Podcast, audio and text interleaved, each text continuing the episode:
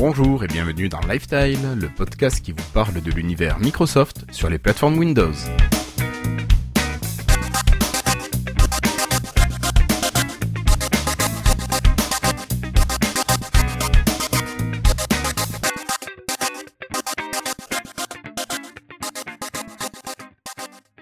Nous sommes aujourd'hui le jeudi 21 janvier 2016 et si je ne me trompe pas, c'est l'épisode 79 de Lifestyle. Alors ce soir avec moi, euh, j'ai Cassim qui est là présent. Bonsoir Cassim. Pas trop de boulot avec ces reprises d'articles par de grosses pointures américaines euh, Non, ça va. deux semaines un petit peu chargées, mais euh, bien content de pouvoir enregistrer un épisode ce soir. Bon, super. Euh, nous avons également Christophe qui est là. Toi, ça va? Tu t'en sors avec le design de tes applications sur l'univers Windows 10 le design de mes applications. Ouais, ouais, mais j'ai pas encore euh, continué mon design de quoi que ce soit d'ailleurs. Mais je te voyais parler sur les communautés de design. Euh. Ouais, mais euh, je fais que parler, c'est tout. D'accord, tu fais que parler. Du, du, vent, quoi, du vent. Du vent. Que de la gueule. Mais ça va super bien. Et puis ce soir, c'est câlin à tout le monde. Ah ouais, il paraît. Il paraît. Ah ouais. nous avons David également qui s'est fait entendre. Ça va David? T'arrives un peu à te poser toi cette semaine? Ça va, ouais, un peu fatigué, mais je suis content d'être avec vous pour euh, changer un peu les idées. D'accord. Et enfin Patrick qui est de retour parmi nous. Ça va Patrick? En pleine forme? Bonsoir les amis, bonsoir à tout le monde. Oui, en pleine forme, très content d'être là. Euh, enfin, euh, je me réjouis d'avance. Merci beaucoup. T'as pu suivre un petit peu l'actu de chez Microsoft? Oui, ça peut être très compliqué, que ce soit celle-ci ou les autres. C'est un petit peu, toujours un petit peu une période un petit peu calme, juste avant le Mobile World Congress à Barcelone. Donc, je pense que tout, tout, le monde fourbit un petit peu ses armes donc là, c'est un peu repos pour tout le monde. Mais on a quand même de quoi remplir un épisode, je pense. Je pense, je pense, oui. Hmm. Alors, on excusera Florian qui est normalement juste en retard. Je pensais qu'il devenait ponctuel, mais non, il semblerait qu'il ait un petit empêchement pour l'instant. Donc, on compte sur Florian pour arriver durant l'épisode. Alors, si on enchaîne ce soir, ben, je veux vous donner le programme tout de même. Nous allons parler du CES 2016. Ce sera notre premier, notre dossier. Nous allons parler d'Internet Explorer dans toutes ses versions, nous parlerons ensuite d'ARM, d'Islandwood, de Stylet, d'HoloLens et de Xbox. Si Florian arrive, il nous parlera de sondages. Nous lancerons après Florian un concours, celui que vous attendez sûrement. Nous passerons ensuite au freetile avant de terminer bien sûr par la conclusion. Je tiens à vous rappeler que vous pouvez nous écouter en live ce soir et les autres soirs et chatter avec nous sur la page de live sur live.lifestyle.fr cette page est hébergée par nos amis de chez FreshPod, que je remercie. Euh, si vous souhaitez uniquement nous écouter en direct, donc là vous utilisez VLC par exemple, et vous utilisez l'adresse du flux qui est http://stream.lifestyle.fr. Il faut pas oublier non plus de remercier nos, généreux patrons. Alors ce soir, le podcast nous est présenté avec le soutien de Gaetano, de Zakaria El Kalfaoui, de Franck, Delph, Olivier Faquet, Melting Geek, Nicolas Honoré, KZ et Christoun44. Avant de passer à notre dossier et euh, de laisser la parole un petit peu à mes camarades, je voulais vous partager une petite information. Vous avez sûrement remarqué que si vous téléchargez les épisodes manuellement, chaque épisode va posséder une, illustration spécifique. Merci Christophe euh, de, de, faire ces illustrations. Alors si vous ne la voyez pas par contre, cette illustration dans votre application, votre lecteur de podcast, c'est simplement que le lecteur de flux d'origine ne prend pas bien en charge les images. Et pour en profiter, nous on vous propose de passer tout simplement par le flux qui est généré par nos amis de chez PodCloud, qui lui prend très très bien en charge ces illustrations. Alors, vous pouvez le retrouver à l'adresse lifetile.podcloud.fr/rss. Et je voudrais savoir si nos auditeurs ici présents euh, pouvaient nous dire ce qu'ils en pensent. Est-ce qu'ils préfèrent un flux tout simple où ils se foutent des images, ou bien est-ce que le fait d'avoir une illustration différente par épisode les intéresse? Voilà. Et en fait, derrière cette question, c'est doit-on réorienter le flux, rediriger le flux vers euh, le flux de chez nos amis de PodCloud, voilà, pour euh, vous fournir euh, les épisodes avec une illustration spécifique que Christophe ne se casse pas la tête pour rien. Voilà. N'hésitez pas à répondre. Franchement, non, c'est ça, c'est, c'est, pénible de toute façon. C'est mieux quand c'est uniforme avec le même logo. C'est vachement plus clair que le bordel, le foutoir avec plein d'illustrations différentes. Donc, votez non. Quoi. Voilà. Alors Popito, je te, c'est juste, en fait, je change une redirection web et c'est tout quoi. Normalement, n'hésitez pas. N'hésitez pas à répondre dans les commentaires non, mais si tu vous peux êtes me tutoyer, en, hein. en, en, live euh, ce soir. Vous pouvez répondre dans les commentaires de l'émission euh, quand vous écoutez cet épisode. Oui, oui, bien sûr. Euh, donc pour l'instant sur le chat, nous avons Popito, Denis, Larnouf qui nous disent non. Franck, qu'est-ce qu'il nous dit Qu'il veut l'image. Ça les... Bah ouais, ça les embêtera pas. Non, non, non. Au pire, il s'en fout. Ceci dit, sur ton podcast à toi, ça serait bien que tu le fasses. Mais nous, on va pas se faire chier. Et ceci dit, moi j'aime bien. Hein. Non, mais sérieusement, moi je trouve que ça vachement mieux parce que quand je regarde d'autres podcasts, ça va plus vite d'un coup d'œil de, de voir l'illustration et de mm. ce que je vais écouter. Bien sûr. Euh, mais franchement, moi, ça va me prendre allez, une minute, mais c'est juste de voir ce que préfèrent les gens finalement. Donc, ça sera pas un sondage, mais voilà, donnez-nous notre avis. Est-ce que vous préférez les illustrations euh, qui correspondent aux, aux, épisodes ou bien l'image générique? Voilà. Je crois que c'est le moment de passer au dossier. Hello, I'm Bill Gates. Hi, I'm Joe Belfiore from the Windows Phone Microsoft. Je crois que nous allons parler ce soir du CES 2016. Et Cassim, je crois que c'est toi qui t'en es chargé de cette partie. Euh, Étonnant. Étonnant, oui. Surprenant. Surprenant. Inquiétant. le CES 2016, ce n'est pas un invité, donc ça ne peut pas être Christophe. Non. Euh, mais est-ce que tu veux nous présenter le, le, la, eh, eh, parcours euh, historique du CES Oui, vas-y. Avant de commencer, je tenais à remercier l'invité qui n'a pas trop voulu être invité. Pourtant, on en avait parlé la dernière fois. Et c'est pas grave. Voilà. Passons. Passons. Passons. Pourquoi tu parles? Rien, rien, rien. C'est euh, private joke. Private joke, comme on dit. Et du coup, donc on va parler du CES, de ce fabuleux salon euh, de Las Vegas entre deux casinos, euh, qui a lieu chaque année en janvier, qui donne euh, des indications sur l'année à venir. Et puis il y a des tonnes de produits informatiques, high tech. C'est un peu la grande messe high tech mondiale chaque année. Et donc cette année, en fait, ben, je trouve qu'il y a eu plus de machines Windows de présenter que d'habitude, ou en tout cas, elles ont un peu plus rayonné que d'habitude. il y a eu un vrai changement de génération de machines. Donc je pense, je trouvais ça intéressant d'en parler. Donc euh, je, je sais pas si vous avez suivi tout ça, mais euh... pas du tout, je t'avoue. donc je comptais sur toi pour euh, rattraper le retard. Bah, très bien, donc on va commencer. donc on va commencer par les. Il y a plusieurs types de d'appareils qui concernent les appareils, les qui concernent Windows. Il y a, les... il y a des périphériques, euh, quelques PC portables et euh, une tablette en particulier. Ouais. On va commencer par les ordinateurs portables. Euh, oui. qui ont eu la particularité, en fait, ils ont un point commun. la plupart des ordinateurs portables qui ont été présentés, donc c'est toujours des hybrides, des convertibles. Ça, la mode continue. Hein, c'est soit l'écran est détachable, soit on le retourne derrière le clavier, etc. Et cette année, euh, chaque fabricant a renouvelé euh, son modèle un peu flagship en lui ajoutant un écran OLED. Euh, c'est quoi un écran OLED Pour les auditeurs qui connaissent pas? C'est un type d'écran qu'on retrouve sur les téléphones Samsung. Alors chez Samsung, c'est de l'AMOLED, c'est un dérivé, mais bon, peu importe. On le retrouvera bientôt dans les télévisions. En fait, c'est une des choses qu'on attend le plus sur, au niveau. C'est une des révolutions à venir dans le secteur de la télévision et on l'attendait pas forcément sur les ordinateurs portables aussi vite, donc euh, mais ça arrive. Et donc là, l'intérêt de l'OLED, en fait, c'est euh, bah, comme sur si vous avez déjà vu des téléphones Samsung, c'est un peu la même chose. C'est euh, les couleurs qui peuvent être plus vives, qui peuvent être réglées un peu de façon plus brillante. Et surtout, le vraiment le point clé de l'OLED, c'est que chaque pixel peut être illuminé par sa propre LED, en fait. Chaque, chaque pixel est illuminé de lui-même, et donc il n'y a pas de problème de contraste. Alors, c'est-à-dire que bah, quand il est éteint, c'est du vrai noir.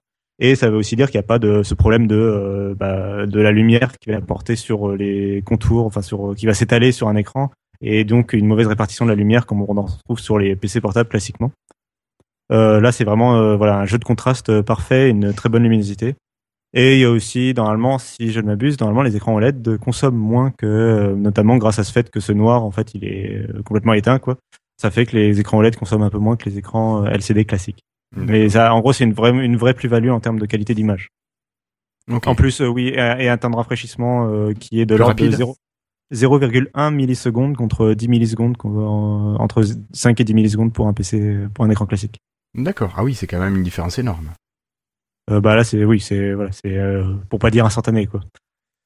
Ouais. et donc donc il y a eu HP qui a présenté le son Spectre X360 qui sortira à chaque et je pense qu'ils sont un peu tous fournis au même endroit parce qu'ils sont tous annoncés pour le printemps 2016 à partir du mois d'avril. Donc, euh... donc j'ai euh, il y a eu le HP Spectre X360 avec cette technologie. Il y a le Lenovo aussi ThinkPad Yoga X1. Et à chaque fois, c'est des PC portables de 14 pouces avec un écran OLED. Donc, euh, je pense que c'est un peu le même écran qu'on retrouve dans chaque PC. D'accord, oui, sûrement. Euh, donc après voilà, après le reste, je vais pas peut-être pas rentrer dans les détails des machines, mais euh, c'était surtout ce point-là qui était euh, important. Le reste, c'est du Core i7, SSD, tout ça classique. Ouais, donc on est quand même sur du haut de gamme plutôt. Oui, oui par contre, c'est des, oui, c'est des PC. Et puis on, il, à chaque fois, ils ne communiquent pas le prix, mais on imagine avec parce que et alors à chaque fois, c'est des PC qui sont configurables. Donc il y a des versions sans l'écran OLED et des versions avec l'écran OLED. On imagine aisément que la version avec l'écran OLED sera voilà sera un peu d'exemplaire et coûtera un bras. D'accord. Ok. Euh, sur, les, sur les télés, c'est genre de l'ordre de 20 000 dollars hein, pour l'instant les télés OLED. Donc, euh, Et pour quelle diagonale à peu près? Euh, Alors les télés de mémoire, c'est dans le, je crois que c'est les, les, diagonales classiques, c'est entre 40 et 60 pouces. je sais pas. D'accord. là, je m'y connais moins en télé. D'accord. Bon. Ça marche. Oui, ça fait quand même 40-60 pouces avec quand même des gros écrans. Euh, je crois que c'est. Non, je sais pas en fait. Oui, oui 40-60 pouces, on est, on est vers 100 cm à peu près. Donc ça fait quand même des gros trucs. Oui. Mm. Ok. Euh, Est-ce que tu rentres un peu plus dans le détail de ces appareils ou tu nous laisses juste sur notre fin et tu passes à la suite? Euh, bah, en fait, le reste est assez classique. Après, euh, enfin, je veux bien rentrer dans les détails, hein, mais le reste est assez classique. Hein. Euh, on est... Et le problème, c'est qu'il n'y a pas les prix et tout, donc détaillé, donc c'est assez difficile de, de, juger sur pièce. Mais bon, c'est du, euh, par exemple, ThinkPad Yoga, c'est donc c'est un, un, un, téléphone, ah, un appareil de la gamme ThinkPad, donc c'est genre leur truc pro avec un vrai clavier agréable. Mm-hmm. Euh, et donc c'est donc c'est vraiment un PC Pro alors avec un écran 14 pouces de 2560 par 1400 pixels, un Intel Core i7 par exemple, un stockage SSD euh, sur euh, en technologie PCI Express donc c'est-à-dire que c'est très rapide, c'est plus rapide que le SSD classique. Ouais. Une connexion 4G inclus dans le PC. Une autonomie à annoncer jusqu'à 11 heures d'autonomie et donc multiple alors pour un convertible, il y a quand même trois ports USB 3.0 un port HDMI un port DisplayPort et un port d'extension euh, pour un dock. Et il est compatible avec l'usage d'un stylet. Il y a un stylet fourni et qui se range dans le clavier. D'accord. ah, voilà. Ouais. Il, il est bien, euh, bien fourni celui-là. Voilà. Après, euh, il a l'épaisseur d'un PC portable. Enfin, c'est un ultrabook, mais il a l'épaisseur d'un ultrabook classique. C'est-à-dire qu'il va plutôt se placer en, face d'un Surface Book que d'une Surface Pro, par exemple. D'accord. Bah, oui, c'est pas étonnant, mais bon, pour proposer tout ça. Oui, voilà. c'est, il est mieux fourni aussi que la Surface Pro. normal, normal. Euh, voilà, il sera à partir de 1449 dollars. D'accord. Prix d'entrée. ouais, une petite version. Mais voilà. Après la gamme ThinkPad de, de, de, de Lenovo, oui, c'est vraiment euh, c'est la gamme qu'ils avaient racheté à IBM, c'est vraiment euh, leur gamme pro. Hein. c'est vraiment. Donc normalement, il y a pas quelque chose de bien. Voilà, il n'y a pas de crapware normalement. C'est du soigné, ouais. normalement, on en a pour son argent. D'accord. Euh, chez HP, le point intéressant, c'est qu'ils vont aussi avoir une variante. Alors leur, leur Spectre X360, qui, si vous l'avez pas vu en magasin, c'est un peu de leur, leur fer de lance qui a bien marché, qui est tout en aluminium, très léger, etc. Ils vont en avoir une variante 15,6 pouces un peu classique, et puis euh, ils vont euh, avoir une défini ils vont proposer une variante avec une définition 4K de 3840 par 2160 pixels. D'accord.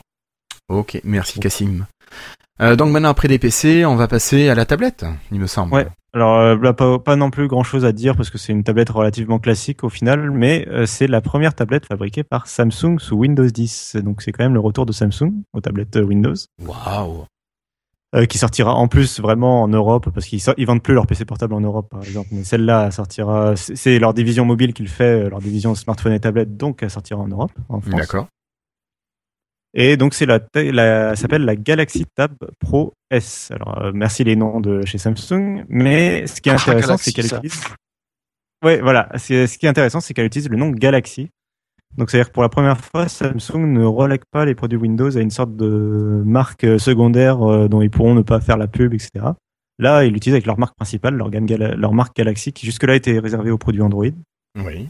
Donc, euh, donc c'est euh, stratégiquement, du point de vue industriel, c'est assez intéressant euh, de, de, constater ça. C'est-à-dire que a priori, il, on avait, on avait un peu l'impression que les précédents modèles, ils les avaient fait un peu euh, à la demande de Microsoft à cause des brevets, des soucis de brevets qu'ils avaient eu avec Microsoft. Mhm. Et bah, ils l'avaient pas trop marketé. On, tu sentais qu'ils avaient pas vraiment envie de le vendre leur téléphone sous, sous Windows One.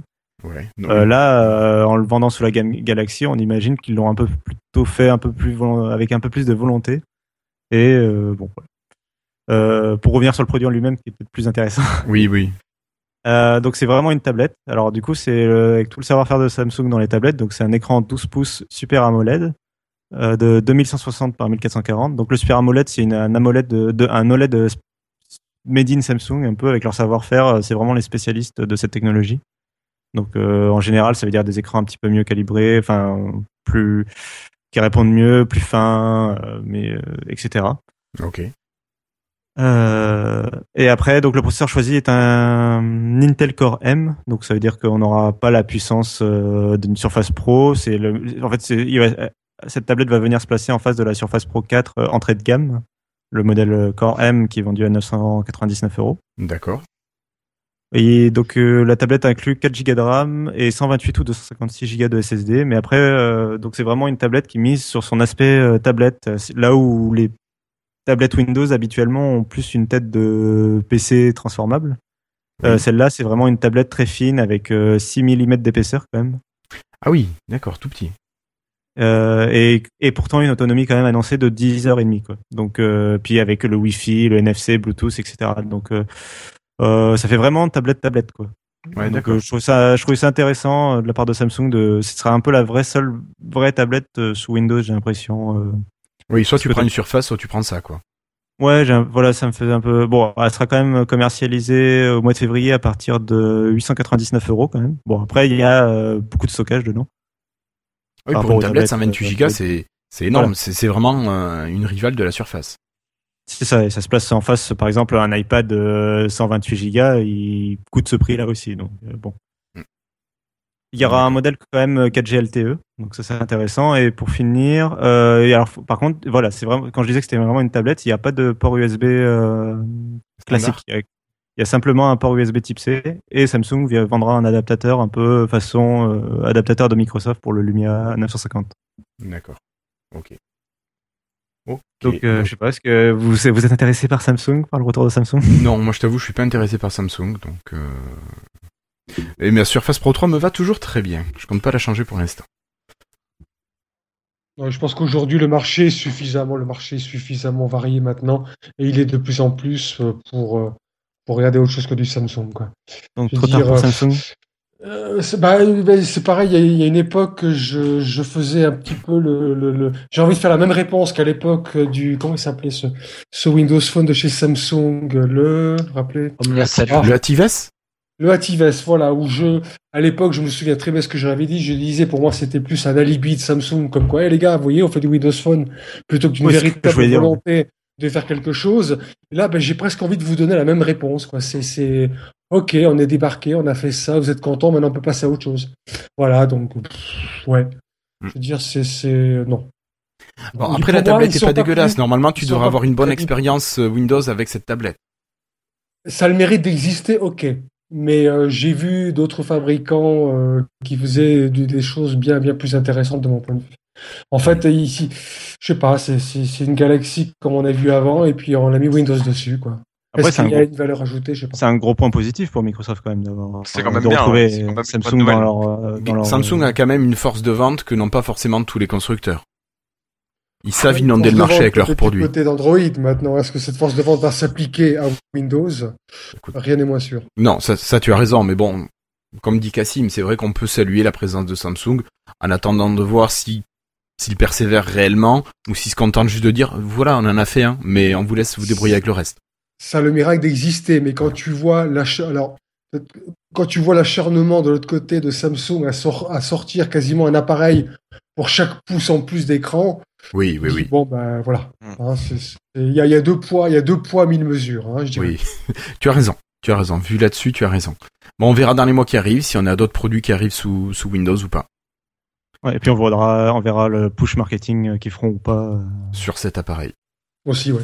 Alors, par contre, quelque chose qui, on va quitter Samsung, on va, on va parler plutôt d'écran, non, Cassim? Quelque chose d'assez euh, intéressant.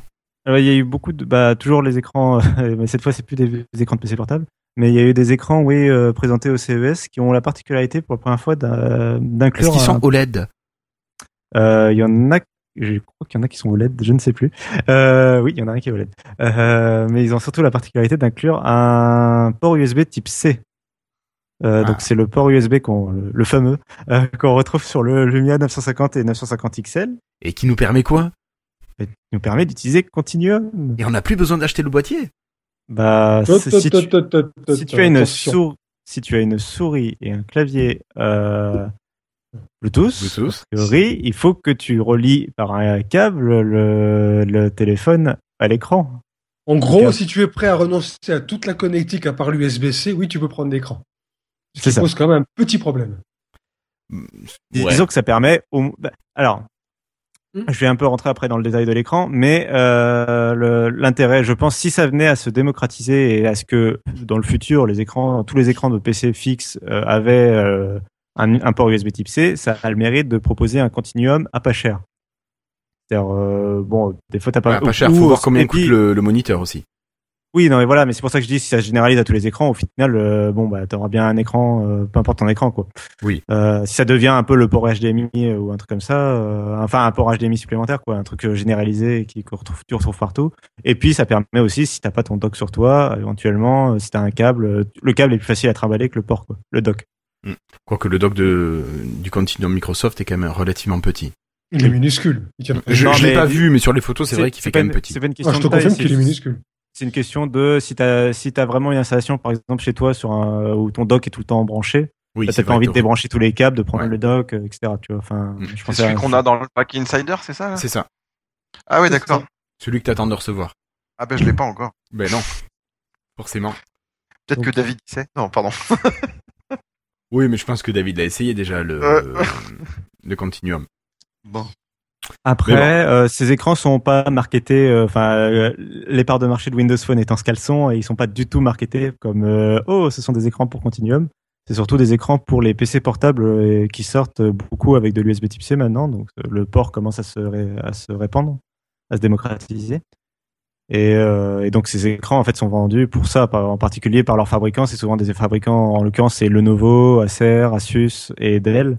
Donc c'est euh, des vendeurs de justement de PC et, ils le vendent plutôt en complément, en accessoire de leur PC portable en fait. Mm, mm. Pour avoir un deuxième écran, ouais. Euh, du coup, parmi ces écrans, donc il y en avait plusieurs, j'en ai retenu quelques-uns. rapidement, il y a le Lenovo Think, Vision X1. Donc ils ont un peu, en fait, ils ont Repris le ThinkPad. Ouais, voilà, ils ont présenté toute une génération de produits Think, euh, donc pour a priori pour les professionnels, entreprises un peu haut de gamme. Euh, si j'ai retenu cet écran, c'est parce que, euh, alors, premièrement, il, donc c'est une dalle 27 pouces 4K, donc de 3840 par 2160 pixels. Et elle inclut, en plus de son port USB Type C, elle inclut aussi une caméra euh, Intel RealSense sur, sur le haut de l'écran directement. Et ce, cette caméra est donc compatible avec Windows Hello. Donc ça veut dire qu'on peut s'authentifier automatiquement en se présentant devant l'écran euh, sous son PC s'il est sous Windows 10. D'accord. Euh, après, le, le, reste est plutôt classique. Un, un écran HDMI 2.0, un display port 1.2.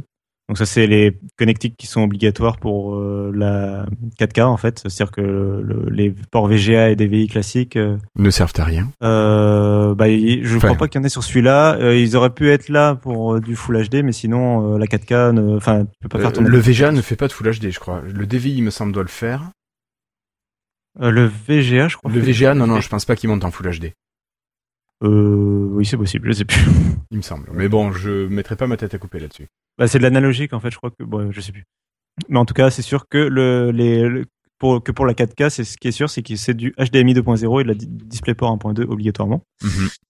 Euh, et sinon, à part ça, bon, l'écran sera vendu euh, à partir du mois de mars à 800 dollars quand même. Ouais, c'est pas donné. c'est de l'écran 4K en même temps. Oui, c'est vrai. C'est encore de la technologie un petit peu de, de pointe. De pointe, oui. Avec une caméra qui à elle seule vaut 100 euros dessus. Bon, voilà. D'accord. Donc on a ces nouveaux écrans. Est-ce que tu nous proposes autre chose ou est-ce qu'on en reste là? Euh, bon, rapidement, en deux mots, il y a eu Adèle qui a présenté aussi un écran 4K OLED cette fois. Donc vraiment, lui, euh, c'est quasiment l'écran parfait, sauf qu'il coûte un petit peu 5000 dollars quand même. Ouch. Donc là, c'est euh, autre chose. Mais bon, c'est un écran qui est calibré parfaitement. Il propose je sais plus quoi. Euh, c'est vraiment, il le commercialise, c'est limite, il t'offre Photoshop avec. Quoi. à ce prix-là, c'est peut-être possible. Hein. possible.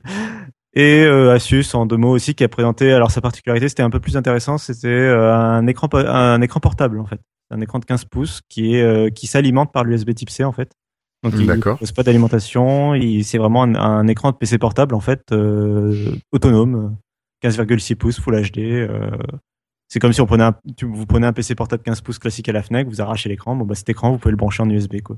D'accord. Euh, il fait 8,5 mm d'épaisseur et 800 grammes.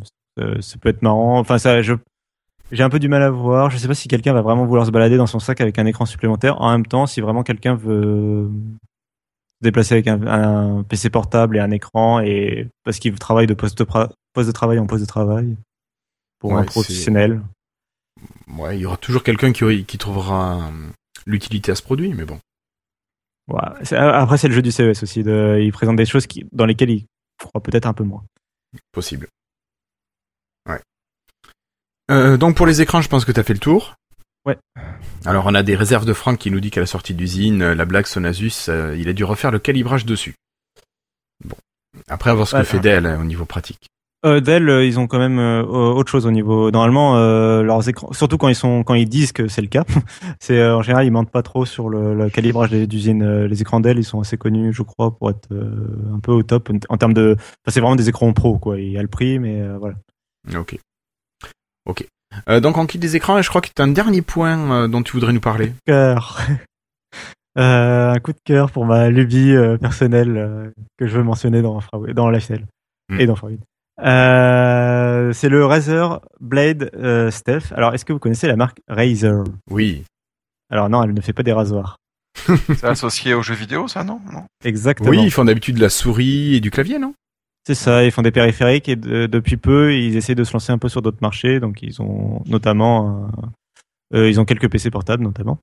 Et en particulier, là, ils en ont présenté un nouveau, donc le Blade Stealth. Alors, sa particularité à lui, c'est juste d'être un ultrabook complètement classique donc il est euh, annoncé pour à 999 dollars. Euh, c'est un ultrabook 12 pouces avec son petit Core i7, c'est 8 Go de RAM, euh, un SSD de 128 ou 256 Go. Et après, bon, il fait 1,25 kg. Voilà, il a une autonomie annoncée de 8 heures, deux ports USB 3. Et en plus, il a un port USB Type C Thunderbolt 3, donc c'est la meilleure technologie. C'est ça, c'est la meilleure technologie qu'on puisse fournir un port USB Type C avec un qui fournit un gros débit au, port. Et ça permet des nouveaux usages dont j'avais parlé il y a quelques épisodes. Brancher une carte graphique externe. Voilà, et justement, c'est ce que Razer a présenté, parce que le problème des ultrabooks, c'est que c'est pas fait pour le jeu vidéo. Or, Razer est une marque jeu vidéo. Donc, euh, en fait, ils ont présenté cette solution pour euh, rallier les, jeux les joueurs de jeux vidéo. Un peu, euh, de jeux un peu évolués poussés graphiquement. Et donc, ils ont présenté un dock qui s'appelle le Razer Core. Alors, ce dock, en fait, il se présente comme une sorte de grosse boîte, une sorte de boîte, c'est plus petit qu'un PC fixe, ou dans lequel on va pouvoir brancher la carte graphique de son choix, une carte graphique de PC fixe euh, habituelle, donc euh, les joueurs qui montent leur PC euh, connaîtront. Et en fait, donc dans ce boîtier, il y a à la fois le port pour la carte graphique, une alimentation, et alors là où j'ai trouvé ça particulièrement malin, c'est que en plus il propose un port Ethernet et quatre ports USB 3.0. En plus donc d'une alimentation euh, que vous allez relier au courant. Oui. Donc concrètement, ça veut dire que euh, vous allez pouvoir brancher euh, ce PC chez ce boîtier chez vous, brancher une carte graphique dedans haut de gamme, brancher votre clavier, votre souris, votre écran sur cette carte graphique, l'Ethernet, etc. Brancher l'alimentation électrique. Et après, quand vous revenez ou quand vous venez avec votre PC portable, vous n'aurez qu'à brancher le port USB Type C et vous serez prêt à jouer à des jeux euh, type euh, Crisis, euh, Call of Duty et autres gros jeux blockbusters. Ça fait un petit peu une tour portable finalement. C'est ça. C'est vraiment, elle est très compacte. J'ai plus les dimensions en tête, mais mais ils ont inventé le concept de l'ordinateur portable, mais en partant de la tour. Ouais, c'est ça. Et vraiment, en plus, ce qui est impressionnant, c'est que l'alimentation fournie dans le boîtier prend en charge toutes les toutes les cartes graphiques du coup qui sont l'élément en général qui consomme le plus dans un PC. Donc euh, vraiment. Vu euh, la taille des ventilateurs intégrés. Euh, oui, voilà, c'est ça. vraiment, ouais. Ça d'envoyer du pâté, quoi. Donc eux ils disent voilà, ça prend tout. C'est une soufflerie ce truc. La seule exception. De profil d'avion, quoi. La seule exception, c'est la, la, carte graphique GTX Titan X qui est vendue pour 1000 dollars par, par Nvidia. Donc, c'est pas la carte graphique de monsieur, madame Michu. Euh, puis, enfin, non, c'est vraiment pas une carte graphique que les gens achètent euh, habituellement. Voilà, donc euh, je trouvais que ce produit, je trouvais ce produit assez intéressant. J'ai toujours hâte que Microsoft essaye de faire la même chose, si possible. Oui, oui, oui. Toi, on pourrait presque se dire que si un jour cette technologie se démocratisait, on pourrait voir les prix chuter. Ah, ben c'est sûr. Bah, alors ils n'ont pas annoncé euh, pour le moment de, de prix justement pour le pour le Razer euh, Core là le boîtier. Ils n'ont pas dit de date de sortie, ils n'ont pas donné de de prix. Donc euh, j'espère qu'il sortira un jour vraiment, que c'est pas juste une annonce de type CES genre. Bah, la seule chose qui m'inquiète moi, c'est qu'il faut quand même savoir qu'il y a très, j'ai vu ça, ça s'est déjà vu il y a de nombreuses années. Je crois que c'est Sony qui avait fait ça, je crois un portable Vaio et auquel ils avaient, euh, par intermédiaire d'un port propriétaire, ils avaient intégré une carte graphique externe. Et puis, bon, bah, c'est resté un petit peu lettre morte. Ouais, ça n'a jamais marché ce genre de solution. On a Nustico qui nous a dit que MSI avait sorti un PC tout en un avec une excroissance à l'arrière qui permettait de mettre une carte de gamer dedans. Un peu comme l'esprit de, mm. du portable Razer. Ouais, donc c'est pas la première initiative, clairement, de ce genre de choses. Alors, pour les cartes graphiques externes, je suis d'accord parce qu'il y en a eu plein. Enfin, il y en a eu quelques-unes. Là, c'est la première fois que technologie, que oui, oui quelques-unes euh, du type euh, comme ce que tu dont tu parlais. Euh, donc ça, je suis d'accord, ça a jamais vraiment marché parce qu'en général, ça a été suivi que par un fabricant. Là, ce qui me fait un peu plus y croire, c'est juste que la connectique est un peu plus standard et que euh, c'est Intel qui, avant Intel, avait cette connectique là et bloquait l'usage et interdisait l'usage et maintenant il l'autorise et même il le pousse, enfin il le suggère. Donc ça, c'est un peu le côté euh, enthousiaste de la chose. Après, on verra si ça se pousse, si ça se propage. Euh, après, pour euh, le PC portable en question de MSI, je pense que tu parles d'un PC portable qu'ils ont présenté il y a pas longtemps. Et en fait, le truc, c'est surtout qu'ils mettent une carte graphique dans le PC portable. Et en fait, cette, ce, l'ex300 sert à refroidir les cartes graphiques en question. Alors, c'est Nustico qui en parlait. Moi, je me dédouane de tout. De tout ouais, mais je crois voir le PC dont il parle et je crois que c'est ça. Et en fait, l'ex300 sert à refroidir, en fait, d'où le fait de pouvoir mettre les cartes graphiques de gamer dans le PC portable. Mais du coup, le, le PC portable a quand même, enfin, c'est un vrai gros PC de, jeu, de joueur. Et du coup, il n'y a pas l'autonomie. Là, ce que moi, moi, ce qui m'intéresse, en fait, c'est le côté.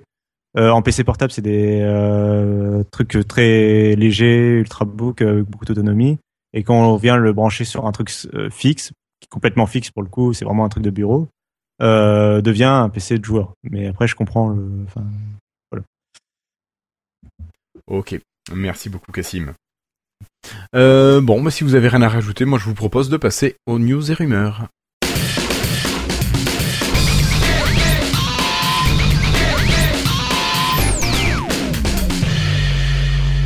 Alors on va commencer avec des news normales et on va vous parler de l'Internet Explorer, Patrick, il me semble que tu il y a des choses qui sont une News, euh, oui, tout à fait, une news normale, on va dire. Non, c'est un petit peu dans la série dépoussiérage et, et nettoyage de printemps. Microsoft a annoncé donc la fin de, du support des versions 8, 9 et 10 d'Internet Explorer, trois d'un coup, allez hop, au panier. Et par ailleurs, euh, dans, dans, un domaine un petit peu quand même différent, mais toujours dans, le, dans, cette, euh, dans ce souci de, de, de, de grand ménage, euh, il semble que les nouveaux processeurs ne seront plus pris en charge, en tout cas de manière native et optimisée, pour les OS antérieurs à Windows 10. Alors, il y aura quand même un support spécial pour la dernière génération d'Intel, la Skylake, pour les entreprises, à travers, on pense, une liste de, de compatibilité pour qu'ils puissent faire leur choix. Mais à part ça, on va dire que ça, ça, en dehors de Windows 10, il n'y a pas grand chose qui va être, euh, qui va être supporté par Microsoft à l'avenir. Alors, certains diront, euh, est-ce que c'est une façon supplémentaire de, de promouvoir, entre guillemets, Windows 10 en tant que d'OS euh, indispensable pour le présent et l'avenir? Ouais, il y a peut-être un petit peu de ça. Moi, personnellement, je trouve que c'est pas plus mal. Je veux dire, Windows 10 pour moi est un, est un magnifique OS. On peut, on peut aller de l'avant maintenant quand même. D'accord. Euh, oui. Après, c'est vrai que si tu changes de matériel, tu peux aussi penser changer de, système d'exploitation. De toute façon. Voilà. Euh, ok. D'autres réactions? Non, bah écoutez, s'il n'y a pas d'autres réactions, je pense que Christophe, toi, euh, tu pourras peut-être nous parler d'ARM. C'est le retour de la Surface RT C'est le retour de la Surface RT, ouais. En fait, il y a, y a quelqu'un qui a vu une annonce qui passait pour euh, euh, pour euh, en annonce Microsoft euh, de job d'emploi pour un développement sur RM64 et en même temps ce qui a mis la puce à l'oreille à notre ami Cassim, enfin pas qu'à lui, mais c'est ce que j'avais lu dans son article. suite au, il y a Chakra, le, cœur de Chakra qui est le cœur du nouveau navigateur Edge. il y a huit jours que je crois qu'il est en ligne sur GitHub hein, ou quelque chose comme ça, ou enfin début d'année. Euh, il y a du code source qui est euh, compatible à RM64, donc euh, deux choses qui sont assez étroitement liées. Donc voilà, a priori Microsoft au niveau de Windows 10 Redstone prendra, prendrait en charge ARM, enfin c'est prendra en charge ARM64. Alors qu'est-ce qu'il va en faire? Pourquoi? On peut, euh, on sait que sur nos téléphones actuels, les derniers Lumia, on tourne sur un processeur qui est compatible euh, ARM V8, qui est une architecture 64 bits, mais pourtant, a priori, le système est en 32. Bref, ça lui suffit amplement. Est-ce que, alors moi je rêve tout de suite quand j'ai vu l'annonce, waouh, ils vont me ressortir une mise à jour sur ma surface RT. Je pense que là, je rêve, euh, je rêve bien comme il faut et bien je pense aussi. Oui, tout à fait. Il n'y a pas de, il n'y a pas forcément de raison directe. Donc il y a quelque chose qui se prépare. Alors pour euh, pour quelle utilité euh, Bah après, ça va être que du que des rumeurs, hein, mais voilà, il y a une petite news comme ça qui passe. Donc Microsoft, il étend un peu sa plateforme, disons partout sur beaucoup de systèmes, beaucoup d'OS à suivre. Euh, est-ce que quelqu'un pourrait rappeler ce que c'est que ARM et là et après bon faire peut-être euh, la différence entre ARM classique 32 bits et 64 bits euh, bon, en deux mots, euh, oui. oui donc d'un côté, on avait les processeurs dits classiques Intel, AMD qui sont qui utilisent une une architecture qui s'appelle x86. Vous avez peut-être déjà entendu parler. Donc ça, c'est le Windows classique, c'est le, les PC fixes, les PC portables. donc c'est les processeurs Intel, AMD.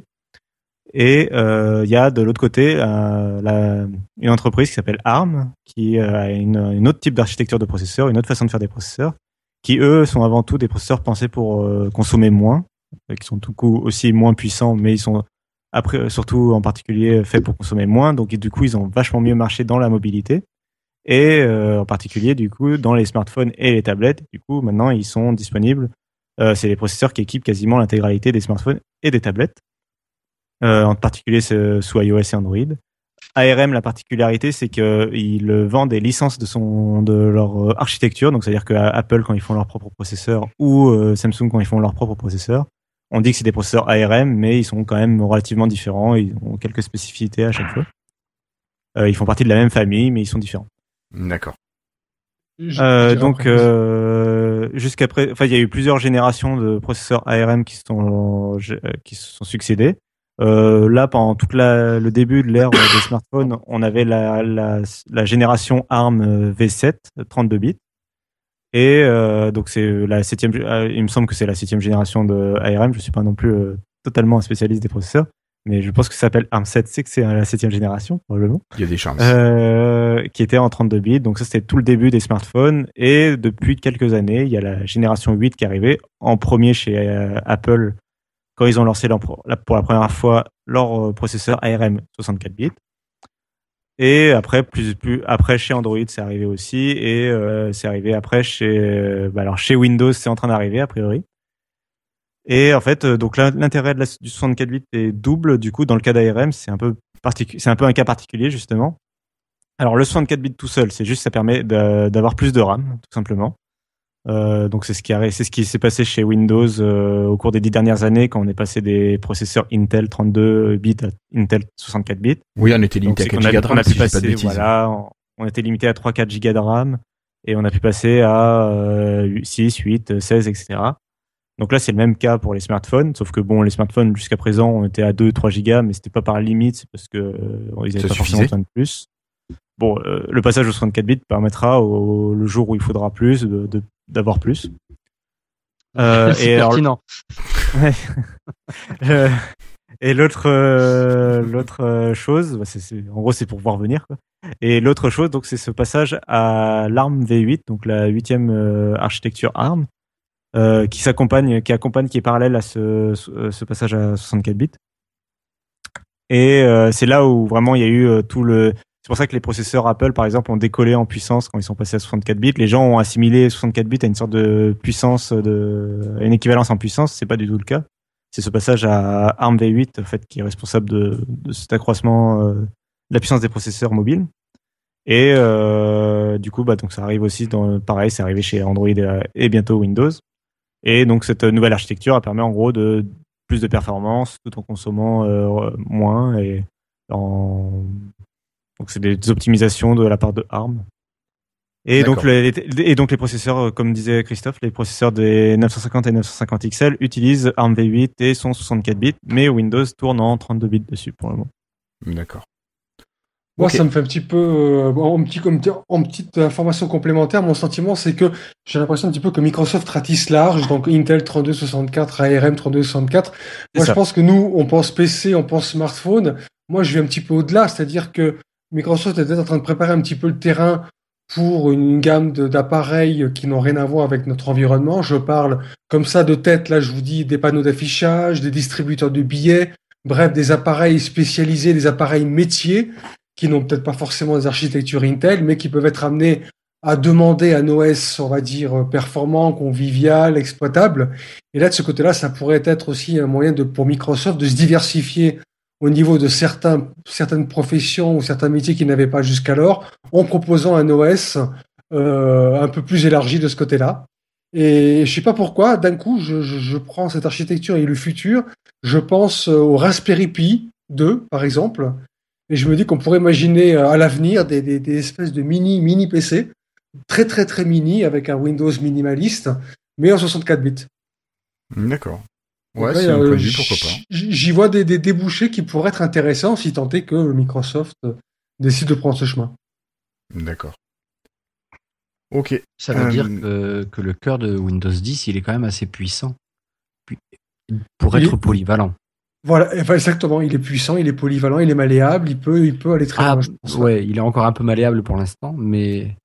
non, mais si tu prends Internet, euh, si tu prends Windows Internet of Things, tu vois quand même, tu vois, c'est quand même assez, le cœur est assez léger, donc tu peux après déployer autre chose dessus. Mm. Euh, Troll, ils sont juste pas capables de le mettre sur une bande. pas encore, pas encore. Allez, pour la bande 3, il y aura Excel. Oui, non, non, bah, à la rigueur, je m'en fiche. Mais euh, non, c'est vrai que le cœur, il doit être bien malléable pour arriver à, comme ça, à, ratifier tout. À la suite? C'est vrai. C'est vrai que euh, donc Christophe disait que, enfin, vous parliez au début de la surface RT. C'est vrai qu'il y, y, a certains journaux qui ont parlé de certains sites qui ont parlé de la possibilité, enfin que Microsoft travaillerait peut-être sur une version euh, donc de Windows sur processeur ARM, mais avec un bureau euh, comme à l'époque de Windows RT sur les surfaces. Et euh, mais je pense pas que ce soit le cas. Je pense que, enfin, je pense pas, je vois pas euh, Microsoft faire ça. Donc, euh, non, je pense moi, je pas non plus du tout. Je pense qu'ils se le gardent sous le coude. Après, je pense qu'ils se le gardent sous le coude, qu'ils continuent à le. Disons que ça leur coûte rien en développement. Je pense qu'ils se le compilent de temps en temps, mais euh, mais euh, maintenant que la, de toute façon, maintenant que l'adaptation de Windows a été faite, ça leur coûte rien de continuer un peu de leur côté, mais je pense pas qu'ils vont euh, voilà se relancer dans le commercialiser le produit, etc. Et juste un mot pour dire que euh, les, ça touche aussi pour les serveurs les processeurs ARM64, en fait, quand tu disais pour les nouvelles types de machines auxquelles on pense pas forcément, euh, bah, les serveurs, c'est en, en, font partie. Euh, les produits sous Windows Server euh, vont peut-être tourner demain sous processeur ARM, et la compatibilité avec ARM64 sera importante dans ce cas-là. Peut-être que Windows, ils veulent, ils veulent installer aussi Windows 10 sur, sur Apple, sur Android. Et donc, on aura des applications compatibles, etc. Un du troll. À la suite. Les amis On enchaîne. Euh, je crois, Cassim, qu'on a une nouvelle build qui est sortie aujourd'hui, non? Ouais, euh, il y en a eu deux d'affilée. Enfin, il y a eu une ce soir et l'autre il y a quelques jours. Euh, bah alors, on va très rapidement en parler parce que c'est simple, il n'y a pas eu beaucoup de nouveautés dedans. Alors, qu'est-ce qu'il y a eu comme nouveauté? alors la première qui est sortie, c'était la 10 la 11 099, pardon, euh, alors les deux sont sortis en boucle rapide, hein, donc il faut être configuré en boucle rapide pour y avoir le droit en Windows Insider. Les deux concernent Windows 10 euh, sur PC de bureau ou ordinateur. Et donc la nouveauté, c'était la correction du, du problème. Euh, la première nouveauté, c'est la correction du problème sur les copies de fichiers. Euh, donc je vous avais dit il y a quelques épisodes que on voyait plus ce qui se passait. Voilà, y ça marchait, mais on voyait plus ce qui se passait. Là, ça a été corrigé, la fenêtre est revenue. Euh, donc ça c'est pour la première build et la nouvelle build qui est de ce soir. Euh, alors apporte beaucoup de bugs apparemment ah. et euh, et euh, sinon en nouveauté elle apporte un historique dans Edge. Euh, enfin une vous voyez le bouton précédent dans votre navigateur, vous faut cliquer droit dessus et il y a ça manque. Hein. Un il y a rien. Voilà. Voilà. Bah là maintenant il y, a, il y, aura un voilà il y aura un historique rapide de, des quelques derniers onglets. Ouais, style les dix dernières pages vues. Voilà c'est ça. D'accord. Ah, c'est vachement bien. Ah ouais, ça manquait grave. Voilà. Euh, par contre, il y a euh, niveau problème. Euh, enfin, donc faites attention si vous êtes en boucle rapide parce qu'il y a eu pas mal de, il y a pas mal de bugs notés par Microsoft dans cette nouvelle build. En particulier, les joueurs, il y a euh, les jeux de type The Witcher 3, Tomb Raider, Fallout 4, Assassin's Creed et Metal Gear Solid 5 qui peuvent ne pas marcher. Ouf. D'accord. Ouais. il y a d'autres problèmes. Donc juste voilà, warning, allez voir. Insider version. Quoi. Oui, puis avant de l'installer. Non, mais voilà, c'est c'est pas une critique. euh, c'est juste euh, attention les joueurs, euh, allez vérifier peut-être euh, que vous avez pas de problème avec ça. Sinon, Après, on reste en- sur de l'insider, sur une boucle rapide, donc on sait qu'il va y avoir du bug. Ouais, exactement. C'est pour Mm. ça. C'est pas une critique, c'est juste un attention euh, avant de l'installer comme des Je pense que les joueurs feraient mieux d'avoir un PC pour les tester et un PC pour jouer qui soit plus en version stable. Mais bon, ça c'est mon avis. hein. Euh, alors rapidement aussi quand même que en, en fait s'il y a pas s'il y a si peu de nouveautés en fait c'est parce que en interne euh, d'ailleurs il se peut que Redstone euh, la première génération de Redstone donc qui sortirait au milieu d'année comme euh, l'année dernière Windows 10 euh, il se pourrait que cette première génération n'ait pas beaucoup de nouveautés finalement pour l'utilisateur et en fait la raison c'est que derrière il, Microsoft est en train de travailler sur les outils de développement de Windows en fait ils avaient des problèmes euh, Bah, et surtout une autre euh, manière de faire, il travaille en waterfall. C'est ça. Et en fait, euh, tout simplement, euh, en gros, tout simplement, avant Windows, euh, les des outils de développement de Windows étaient faits pour sortir une version de Windows tous les trois ans. Or, ils sont passés en Windows euh, en tant que service. Procédure Et- agile. Ouais. voilà, en procédure agile, et ils veulent sortir une, deux, trois versions de, de Windows euh, par an. Et donc leurs outils sont tout simplement pas faits pour, sont tout simplement pas faits pour mé- mélanger des branches, pour euh, euh, pour suivre le voilà la différence de code, etc., pour corriger les les problèmes euh, qu'il peut y avoir en- pendant les compilations, etc. Et donc ça, c'est en train d'être travaillé. Voilà. C'est tout- Ils sont tout simplement en train de faire une pause pour revoir euh, leurs outils pour que euh, après ils puissent voilà pousser des builds plus rapidement, plus souvent, avoir euh, voilà plus de Et fonctionnalités. je vous invite tous à écouter le DevApps, le podcast où David Catu nous parle de cette méthode dans Voilà. l'épisode 8 d'octobre 2015. Et puis, je crois que David Catu Enfin, nous en a pub. reparlé à l'épisode 77 de Lifetime où il était là, ou quelque chose comme ça. Je sais plus si c'était 76 ou 77, mais Voilà. mais voilà. Ok, donc je pense que pour cette partie générale, on a fini et on va passer sur la partie Ah, applicative. iOS. On va Oui. parler Ah, à, hein, quoi on va passer à iOS. Allô, non, non, allô, on va pas passer allô. à iOS. Non, ça c'est Oui. pas Allô, allô. possible ça. Ah, mon micro s'est débranché. Attends. Oui, oui, oui, non. Vous m'entendez mal, Non Patrick. Non, non. Non, non. Allô Non, non, ça c'est pas possible. D'accord, bon tant pis, je vais quand même essayer de parler malgré tout. Non, non, c'est pour la bonne cause en fait, hein, puisque dans le but de peaufiner le plus possible euh, son outil de migration d'applications iOS, euh, donc Windows Bridge, Microsoft a mis en ligne un formulaire où les développeurs pourront soumettre et même carrément uploader leur application iPhone, iPad afin de, participer à, à l'effort de guerre euh, et aux réglages finaux de l'analyseur qui lui sera chargé au final de fournir à ces mêmes développeurs des informations les plus précises possibles sur les modifications à apporter euh, à leur code afin que l'outil de migration puisse travailler dans les meilleures conditions. Voilà. Donc, euh, bonne initiative. On espère qu'elle va aboutir parce que dans la mesure où les applications Android ne font plus partie de, ce projet de migration, on peut dès lors se poser quand même la question de savoir est-ce que le projet iOS est suffisamment viable. Mais j'imagine que bon, ben, le, succès de cette initiative va surtout dépendre du nombre de développeurs et d'applications qui vont, qui vont euh, utiliser, enfin, qui vont euh, répondre présent. Euh, autre doute, enfin, moi je pense que tout va partir de là. L'intérêt des développeurs pour cet outil, j'espère qu'il sera vraiment, vraiment massif. Oui, est-ce qu'ils vont accepter que leurs applications passent sur l'écosystème de Microsoft? Je suis curieux là, hein, vraiment. Est-ce que parce le que- bon est-ce point que- peut Il ne faire le s'agit pas pas, attention, il ne s'agit pas, il de s'agit venir. pas- il ne s'agit pas de les passer, euh, il ne s'agit pas pour Microsoft de les passer. Il s'agit aux développeurs eux-mêmes, à travers les outils de Microsoft, d'effectuer cette migration. Mais dans le, dans le sens où, pour qu'elle se fasse le plus, le- le- avec le moins de douleur possible, cet outil va analyser l'application et va fournir aux développeurs des informations précises sur ce qu'il faut modifier au niveau de la source pour pouvoir après eux-mêmes appliquer, euh, appliquer ce- leur, leur application au, à l'optimiseur, si vous voulez. Ce n'est Mhm. pas Microsoft en tant que tel. Microsoft, Oui, bien lui, en fait, je me suis peut-être mal exprimé, mais en fait, ce que Non, non, Microsoft non. veut faire, c'est avoir le plus d'applications possible pour tester, en fait, entre guillemets, les compétences de leur analyseur, si vous voulez. Et plus ils auront des applications, je pense, et plus ils rendront leur outil précis. Tout simplement. Mais ce n'est en aucun cas Microsoft qui va s'approprier le code source de ces applications et qui va cracher euh, systématiquement des applications Windows de mobile.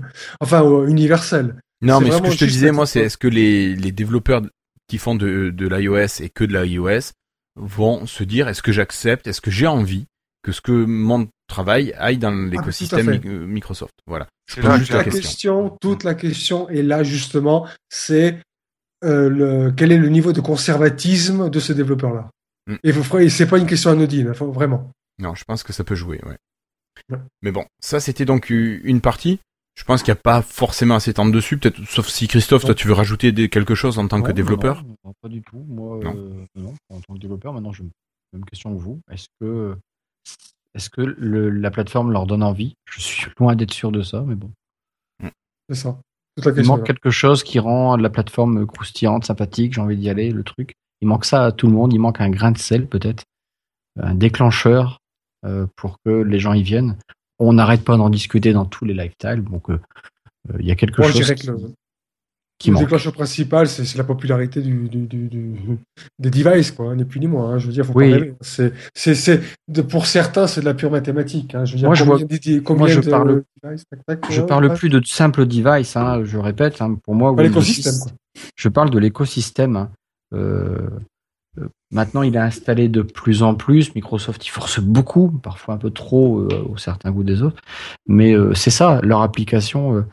Est-ce qu'elle est intéressante Tiens, j'ai une parenthèse. Guillaume, il va me taper parce que je dérive et je perds du temps. Mais Microsoft parle plus beaucoup. On peut le trouver encore hein, sur sur Microsoft by the Numbers, un truc comme ça du nombre d'applications sur son store. C'est une parenthèse que je voulais juste ouvrir et refermer par la suite, c'est que toutes les anciennes applications sur les Windows Phone 7 qui ne sont plus forcément maintenues, elles existent toujours et sont toujours compatibles sur Windows 10 mobile. Euh, je me pose la question, c'est que pourquoi Microsoft n'a pas rendu ces vieilles applications qui sont là et il y en a un bon paquet quand même. Il est largement capable, Microsoft, de les faire tourner sur, je parle bien du PC Windows 10. Il peut le faire. Et je me demande pourquoi il ne l'a pas fait. Sur les autres OS, il n'y avait pas une technologie comme ça sur iPad de pouvoir lancer une application iPhone? Euh, bien sûr, elle serait centrée à l'écran, mais ça n'existait pas, ça. Il n'y avait pas quelque chose comme ça. Ça existait totalement et ça existe encore maintenant. C'est-à-dire qu'en fait, tu peux pourquoi Microsoft n'a pas fait ça? Justement pour dire, voyez, notre store il est là. Et eh ben, si vous voulez une application, eh ben, c'est pas grave, elle tourne sur votre tablette Windows 10 ou votre PC Windows 10. Et finalement, euh, ça aurait pu être sympa parce que quelqu'un qui porterait les applications iPhone ne sont je sais pas comment ça marche leur système pour qu'elles soient ces deux applications différentes entre iPhone et iPad pour Non, mais je pense qu'il y, a un système. Alors c'est dommage. Oui, enfin vas-y Patrick. Si je puis quand même me permettre, juste comme ça entre parenthèses, j'ai connu cette transition entre guillemets donc d'application iPhone qui s'affiche sur iPad. Oui. Euh, j'ai trouvé ça franchement dégueulasse. C'est-à-dire soit tu as une toute petite fenêtre qui te couvre 20% de l'écran, soit tu as avec un bouton tu peux zoomer carrément sur toute la surface de l'écran et là l'image est proprement dégueu. Donc ça je vais dire très franchement c'est un c'est une, un, épisode si tu veux de, de cette transition euh, téléphone tablette que je que je ne souhaite pas vraiment voir se réitérer très franchement parce que c'est j'ai pas du tout aimé le, le résultat. Toi ce qui te gêne c'est le problème de résolution. Ah totalement. C'est même plus la résolution, c'est carrément, c'est carrément. Euh, j'avais, c'est plus un iPad que j'avais, c'était d'une console Minecraft, quoi, tu vois. Donc au niveau des ah applications, c'était carrément ça. Ça, va plaire à Christophe. Donc, euh, à tel point que certaines applications, je les ai virées pour switcher d'ailleurs sur d'autres applis sur mon iPad à l'époque pour vraiment avoir des iPods, des, des, des applications optimisées. Donc euh, non. Ah, mais quand même, ce qu'il faut rappeler, c'est que entre le téléphone, le merde, comment ça s'appelle, l'iPhone et le merde, la tablette, c'est le même système d'exploitation qu'on a dessus. Oui, forcément, mais je veux dire. Donc c'est pour ça que ça tourne aussi. C'est vrai que nous, on a ça maintenant sur euh, Windows 10. Normalement, on a le même noyau. C'est ça. Bon, non, mais c'est pas la même architecture. On est d'un côté sur, on en parlait tout à l'heure, d'un côté on est sur du ARM. enfin, ce que nous dit Christophe, c'est que les applications Windows Phone 7 sont capables de tourner sur Windows 10 mobile. Si ça tourne sur Windows 10 mobile, ça va tourner sur Windows 10. Et pas forcément, pas... pas, si ça a été développé sur une architecture ARM, les gars. N'oubliez pas. c'est du Silverlight, c'est du Silverlight, Patrick. Et là, ils sont ah. capables de lancer ah, derrière euh, la petite machine qui va faire tourner ça sur ton PC. C'est obligatoire. Oui, euh, les, On l'a bien sur un émulateur. L'OS est codé pour un processeur spécifiquement, mais par contre le, les applications en fait elles sont codées euh, un peu. C'est Microsoft qui va les compiler en fait. En vrai, c'est enfin c'est le store qui va se charger de tout ça. Quoi. A une couche d'attraction. Une sorte de petite VM qui est là derrière ou quelque chose comme ça, en, tout cas. Ouais. Enfin bref, voilà, c'est une petite parenthèse à fermer. Mais il y a des applications qui sont en train de crever, il y en a tellement qu'ils vont pas les enlever. Et je suis étonné voilà, de, de, de ce qu'ils n'ont pas, euh, ils nous ont pas donné cette possibilité-là. Bah, L'autre problème, si tu veux, c'est que si tu offres cette compatibilité-là, est-ce que ça va encourager aussi les développeurs de l'autre côté à se dépêcher de sortir une version universelle? Oui, parce que ce serait euh, une roue de secours, mais elles sont là, les applications. Elles sont là. Oui, mais elles sont là, elles sont là, je pense, parce qu'elles ne seront Ça représente quelle, quelle quantité d'applications, ça, Christophe, les applications Windows 7 Je sais pas, je, dire, mais je pense que ça représente beaucoup. Il y avait beaucoup de, euh, la, la, communauté, elle était très très active au niveau de Windows. Ouais, mais il y avait quoi? Il y avait 150 000 applications? Oui, mais après, ah, plus que ça, je suis sûr qu'on était dans les 350 000. Euh, non, pardon, pardon, pardon. Dans les 200 000 sûrs. Pour juste donner un contre-argument, et euh, après on pourra refermer la parenthèse. Euh, D'une part, euh, les applications Windows Phone 7, comme tu l'as dit, il y en a la plupart qui sont maintenant à l'abandon, et donc Microsoft a peut-être pas juste envie de remplir son store avec de, plus d'applications qui sont à l'abandon. Et si elles sont à l'abandon, c'est pas forcément à cause du fait qu'ils ont changé de système.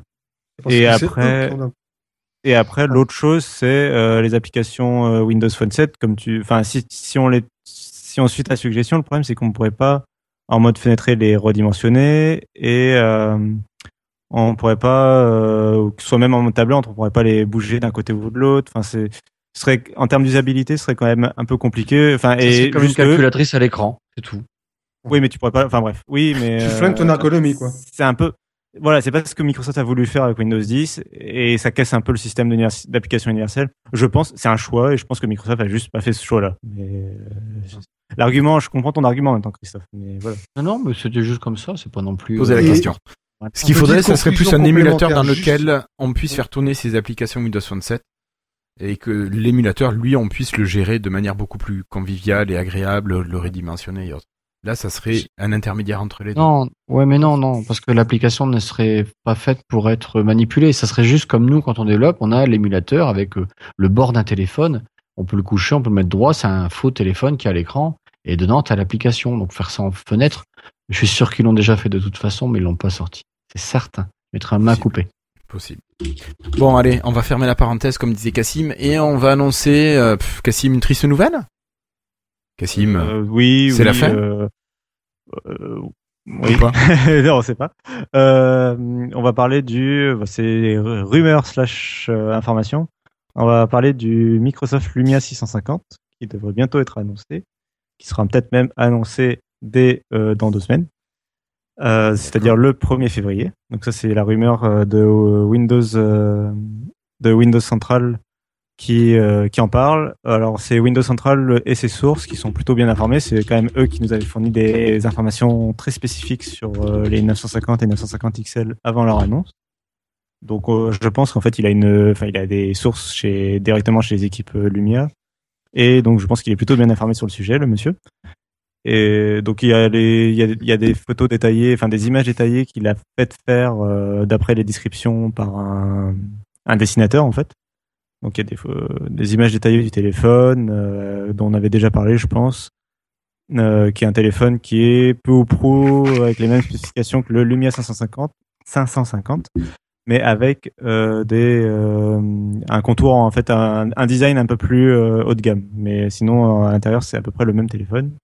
Et l'essentiel de la rumeur là où euh, ce dont Guillaume voulait parler, parce que euh, la mauvaise nouvelle c'était pas l'annonce d'un nouveau Lumia, hein, c'était le fait que d'après d'après l'article, ce serait le dernier Lumia et euh, donc ce serait le et alors ce qu'il veut dire par là, c'est que alors il est quand même assez définitif dans son dans sa façon de parler euh, en anglais, c'est-à-dire qu'il dit vraiment ce serait le dernier lumière, pas genre le dernier lumière en cours ou un truc comme ça. Donc il est assez définitif. ce qu'il veut dire, c'est que d'après ses sources, actuellement il y a le Lumia 650 qui est en cours de développement et qui va bientôt être annoncé. Après il y a le Surface Phone fait par l'équipe de Panos Panay et sinon, il n'y a aucun autre téléphone qui est actuellement en cours d'élaboration a priori chez Microsoft, en tout cas qui soit d'après ses sources. C'est quand même assez impressionnant ça, parce qu'il faut quand même pas trois semaines pour fabriquer, enfin pour concevoir un téléphone.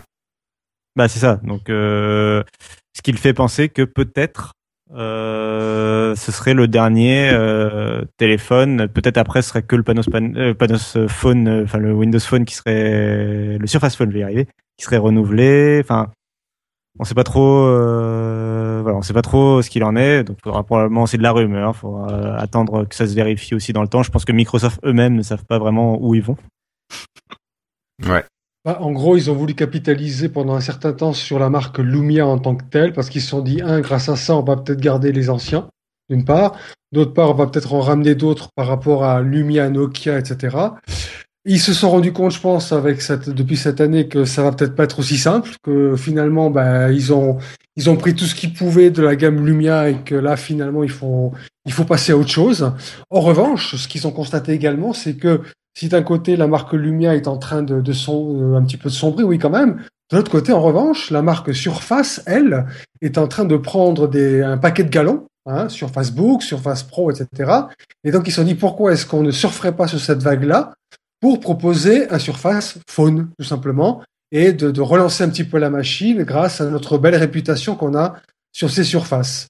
Alors c'est très bien, moi je vraiment c'est ce que je souhaite, honnêtement, parce que si on met les équipes des surfaces et Panospan et compagnie sur un téléphone, je pense qu'on risque d'avoir un résultat plutôt magnifique. En revanche, euh, malheureusement, euh, je me demande si là on n'est pas quand même dans la solution de la dernière chance. Parce que soit euh, après ça, il faut, il faut, je vois pas ce qu'ils peuvent faire. Quoi. Je veux dire, c'est là on voit les parts de marché un petit peu telles qu'elles sont. Je pense pas que Microsoft soit prête à vivre avec. Donc, soit avec la surface, ils bondissent un petit peu, soit ça pourrait être le, la fin annoncée, quoi. D'accord. Donc là, ils ont, ils ont, pour moi, ils ont en tout cas vachement intérêt à peaufiner ce Surface Phone, à sortir un truc qui est une tuerie. Euh, comment, je sais pas. Qu'est-ce qu'ils peuvent innover, j'en sais rien. Mais ne serait-ce que de faire déjà un magnifique téléphone euh, qui fasse relever la tête. Et peut-être grâce à ça, ben, on pourra, on pourra avoir un petit sursaut. Euh, je sais pas. Euh, ça accompagné des Surface Pro et autres, ça pourrait être un petit, un petit, une petite bouffée d'air frais pour euh, le, les téléphones mobiles chez Microsoft. Mmh, c'est ce que je pense en tout cas. Si cette rumeur s'avérait vraie, et je pense plus ou moins qu'elle l'est, quoi, parce que je veux dire, quand on, quand on voit là où on se dirige avec la gamme des nouveaux lumières au niveau part de marché, je pense, je sais pas, je pense qu'avant la fin de l'année, ils vont, ils vont devoir prendre une décision quand même. Mais c'est ce qu'on disait déjà, ouais. Mmh. Bon. Ok, euh, donc sur cette euh, plutôt terne nouvelle, on va continuer avec David. Avec toi, on va écrire plutôt. Ah ouais, j'ai appris à écrire il y a pas longtemps alors. Ah attends, attends, attends David, j'ai, on a Florian qui est là. Salut Florian. Ah. Ouais, t'es, pourtant t'es vachement loin là. Ah oui oui, on t'entend. C'est, on te devine, on t'entend pas. Parce que là le micro il est collé à ma bouche, donc je peux pas faire mieux, tu vois. Lève un bras. Mais mets-le dedans pour voir. ah non mais rigolez pas, j'arrivais pas à me connecter, j'avais internet qui, qui fonctionnait pour rien. Oh là là. Ouais, t'es à la bourre, quoi. Bon. ouais. Au moins, j'ai réussi à me connecter. Ok. Alors, Florian, on est à la fin des, des news euh, et David allait nous parler du stylet euh, pour écrire. Donc, il y a Microsoft qui a déposé un nouveau brevet pour euh, ses stylets de, surface. Donc, euh, ça serait un, un nouveau stylet avec des nouvelles caractéristiques qui seraient rechargeables.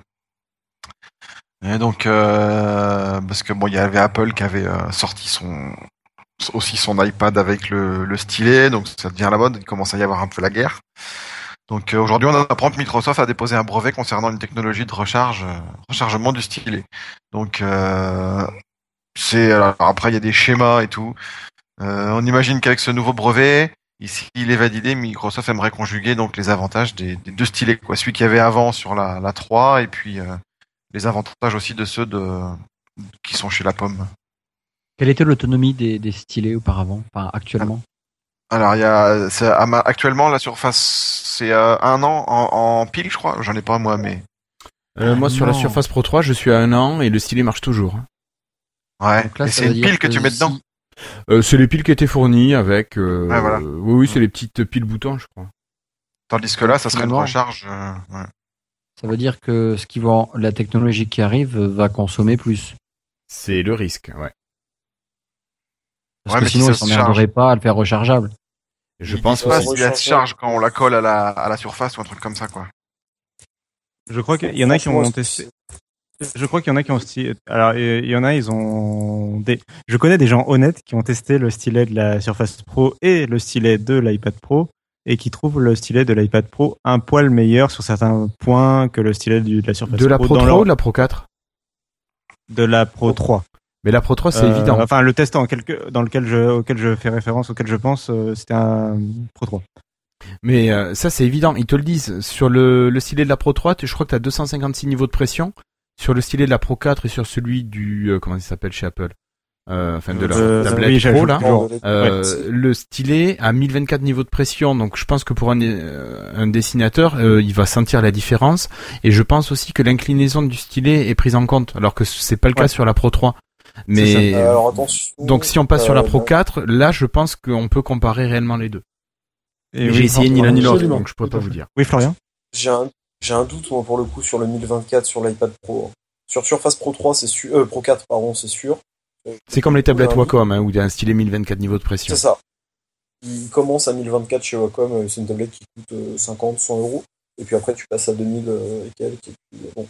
Euh, non, moi j'ai une petite euh, Wacom qui, qui fait que 256 niveaux de pression. C'est bon, les anciennes alors ça.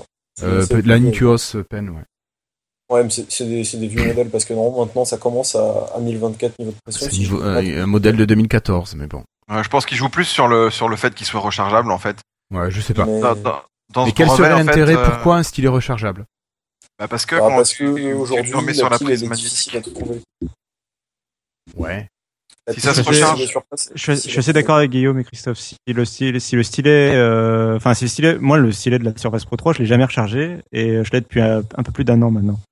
Euh, si le stylet de la prochaine Surface Pro, enfin ou de, de ce, si si un jour une Surface utilise ce stylet, ce brevet, hein, parce que après des fois les brevets ils sont déposés, ils sont pas forcément utilisés, mais admettons qu'ils soient utilisés, euh, je pense pas que ce serait utile sur un stylet qui aurait une autonomie de une année. Euh, Voilà, c'est pense- pas comme s'ils prenaient ça sur un 950 XL, quoi. Euh, Ah. voilà, c'est qu'il y a une techno derrière qui va bouffer. Je pense qu'il va bouffer plus, mais pour euh, bouffer plus pour marcher plus, quoi. Ça dépend. Voilà, moi je pensais plutôt comme ça. C'est peut-être qu'il prévoit des utilisations où le stylet va être beaucoup plus euh, bah, consommateur utilisé. d'énergie. Et donc euh, il va consommer forcément plus. Et pour éviter d'avoir à chercher les piles. euh, ouais. De toute façon, c'est toujours bon à prendre. hein. Ouais, moi c'est ce que Ouais. j'allais dire. C'est pas parce qu'il y a une recharge qui, qui dure un an qu'il faut pas améliorer quoi. Parce que si tu peux ne plus jamais le recharger, qu'il se recharge juste quand tu le ranges sur la tablette, bah, c'est oui, parfait. c'est sûr. Après, faut voir parce que une batterie s'use, alors que quand tu changes les piles, tu sais que tu repars avec une autonomie maximale. Ah, bon, après le stylet, c'est vrai que tu vas le remettre. euh, Ouais, je sais pas trop quoi en penser. quand même, euh, toujours prendre détail, euh, si sur les stylets des premières Surface Pro, on pouvait pas changer du tout la pile, sur les Pro 3 et Pro 4, Mais on c'est peut, c'est pas la même techno. C'était pas la même techno. C'est normal. T'avais pas Ouais. besoin de piles dans Oui, les stylets de la Pro et- Pro 2. Il y avait Je pas sais, de je pile sais, ouais. Je sais. C'est pour ça que l'écran était plus épais parce que Wacom intégrait sa couche. Non, mais du coup, euh, Ouais. tu Mais ne ce que- pouvais pas changer de Ce que je veux dire, c'est que ouais. Vas-y, Florian, fini. euh, du coup, la, la SP3 et la SP4, les stylets ont deux piles en réalité. Je, je crois que je l'ai déjà dit, mais t'as as un stylet, en fait, euh, t'as une pile pardon qui t'est fournie dans la boîte et que c'est à toi de mettre. Enfin, si vous vous rappelez quand vous avez mis Oui, oui. une pile dans votre stylet Pro, Tout à et fait. t'as une pile bouton en fait. Oui. Qui du coup, elle, je suis pas sûr qu'elle se change. C'est juste ça. Je suis pas sûr non plus. Donc voilà. Mais euh, mon, mon stylet là de Pro, enfin les, les, les stylets de Pro 3, oui, ils tiennent un an ou plus hein, avec la pile de base, donc je fais pas dégueulasse non plus hein, Mm. à ce niveau-là. C'est clair. Et le, le pencil gère pas exactement l'inclinaison comme, enfin je l'ai je l'ai utilisé rapidement, il gère pas l'inclinaison. Alors je suis pas dessinateur. Il, il gère pas l'inclinaison euh, aussi Non, il bien qu'un Ouais. stylet Wacom par contre. Il a des D'accord. écrans en fait apparemment. D'accord. Voilà. Oui, je crois. Ok. voilà. Bon, on va quand même peut-être pas Ouais, passer non plus le- la moitié Oui, du podcast sur un stylet. produit- On va attendre qu'un produit soit annoncé avec. Voilà. Et on verra ce que Microsoft veut faire avec ce nouveau stylet. Euh, par contre, par contre, Christophe, toi, tu vas nous faire euh, voir. Fermer les yeux. Ouais, on Vous va fermer les yeux avec en toi. Israël, à Tel Aviv. Et c'est là que. Ils ont pas fermé, là-bas Bah non, bah juste- Justement, je me demande si c'est pas une raison. Bref. non. Quoi Vous parlez de quoi? Ben, on parle de HoloLens. Ah ouais, on parle de ça, ouais. Euh, L'évangéliste, euh, on a appris début de. Pareil, il y a pas longtemps, je dirais il y a une semaine, peut-être moins, je sais plus, peut-être plus. Il y a l'évangéliste euh, qui s'appelle Bruce Harris, qui a dévoilé des informations qu'on n'avait pas officiellement, qu'on avait certaines sur HoloLens lors d'un événement quelconque, je crois, là-bas, à Tel Aviv, hein, je vous raconte pas de conneries, en Israël. Euh, et donc, on apprend que l'autonomie de, de la, du Euh, casque on- on- HoloLens On s'en doute que c'est pas à Tel Aviv, mais ça se jette. oui. Et donc l'autonomie, voilà, retenue est pas, enfin, si, c'est officiel quand il le dit, hein, le gars de Microsoft, c'est de 2 à 5 heures, que le champ de vision reste pour l'instant à 15 pouces, que l'appareil, lui, est autonome, contrairement à ses, ses concurrents qui ont besoin, euh, qui ont besoin de d'appareils euh, sur le bureau. Donc voilà, il nous a appris ça, donc c'est bien euh, qu'on est toujours en 15 pouces, c'est son gros point noir. Mais bon, voilà, l'autonomie de 2 à 5 heures qui pourrait être étonnant, c'est pas forcément. Ça reste un outil, on n'est pas là pour l'avoir toute la. Et franchement, on pourrait pas le tenir quand même toute une toute une journée sur la tête. Donc pour moi, c'est une bonne autonomie, ce qu'il nous raconte là. Maintenant, euh, voilà, c'est tout. Ce sont des informations que nous avons appris comme ça. Ouais. Ok. On n'a pas besoin de s'étendre dessus. Non, non, non, je pense que c'est plus euh, comme ça en Euh, passant.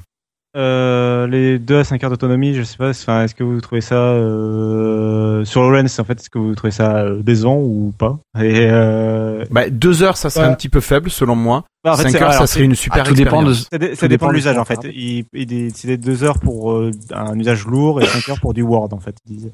Pour du Word, tu veux dire? Non, Attends, si c'est pas fait pour de la 3D, ça sert à rien.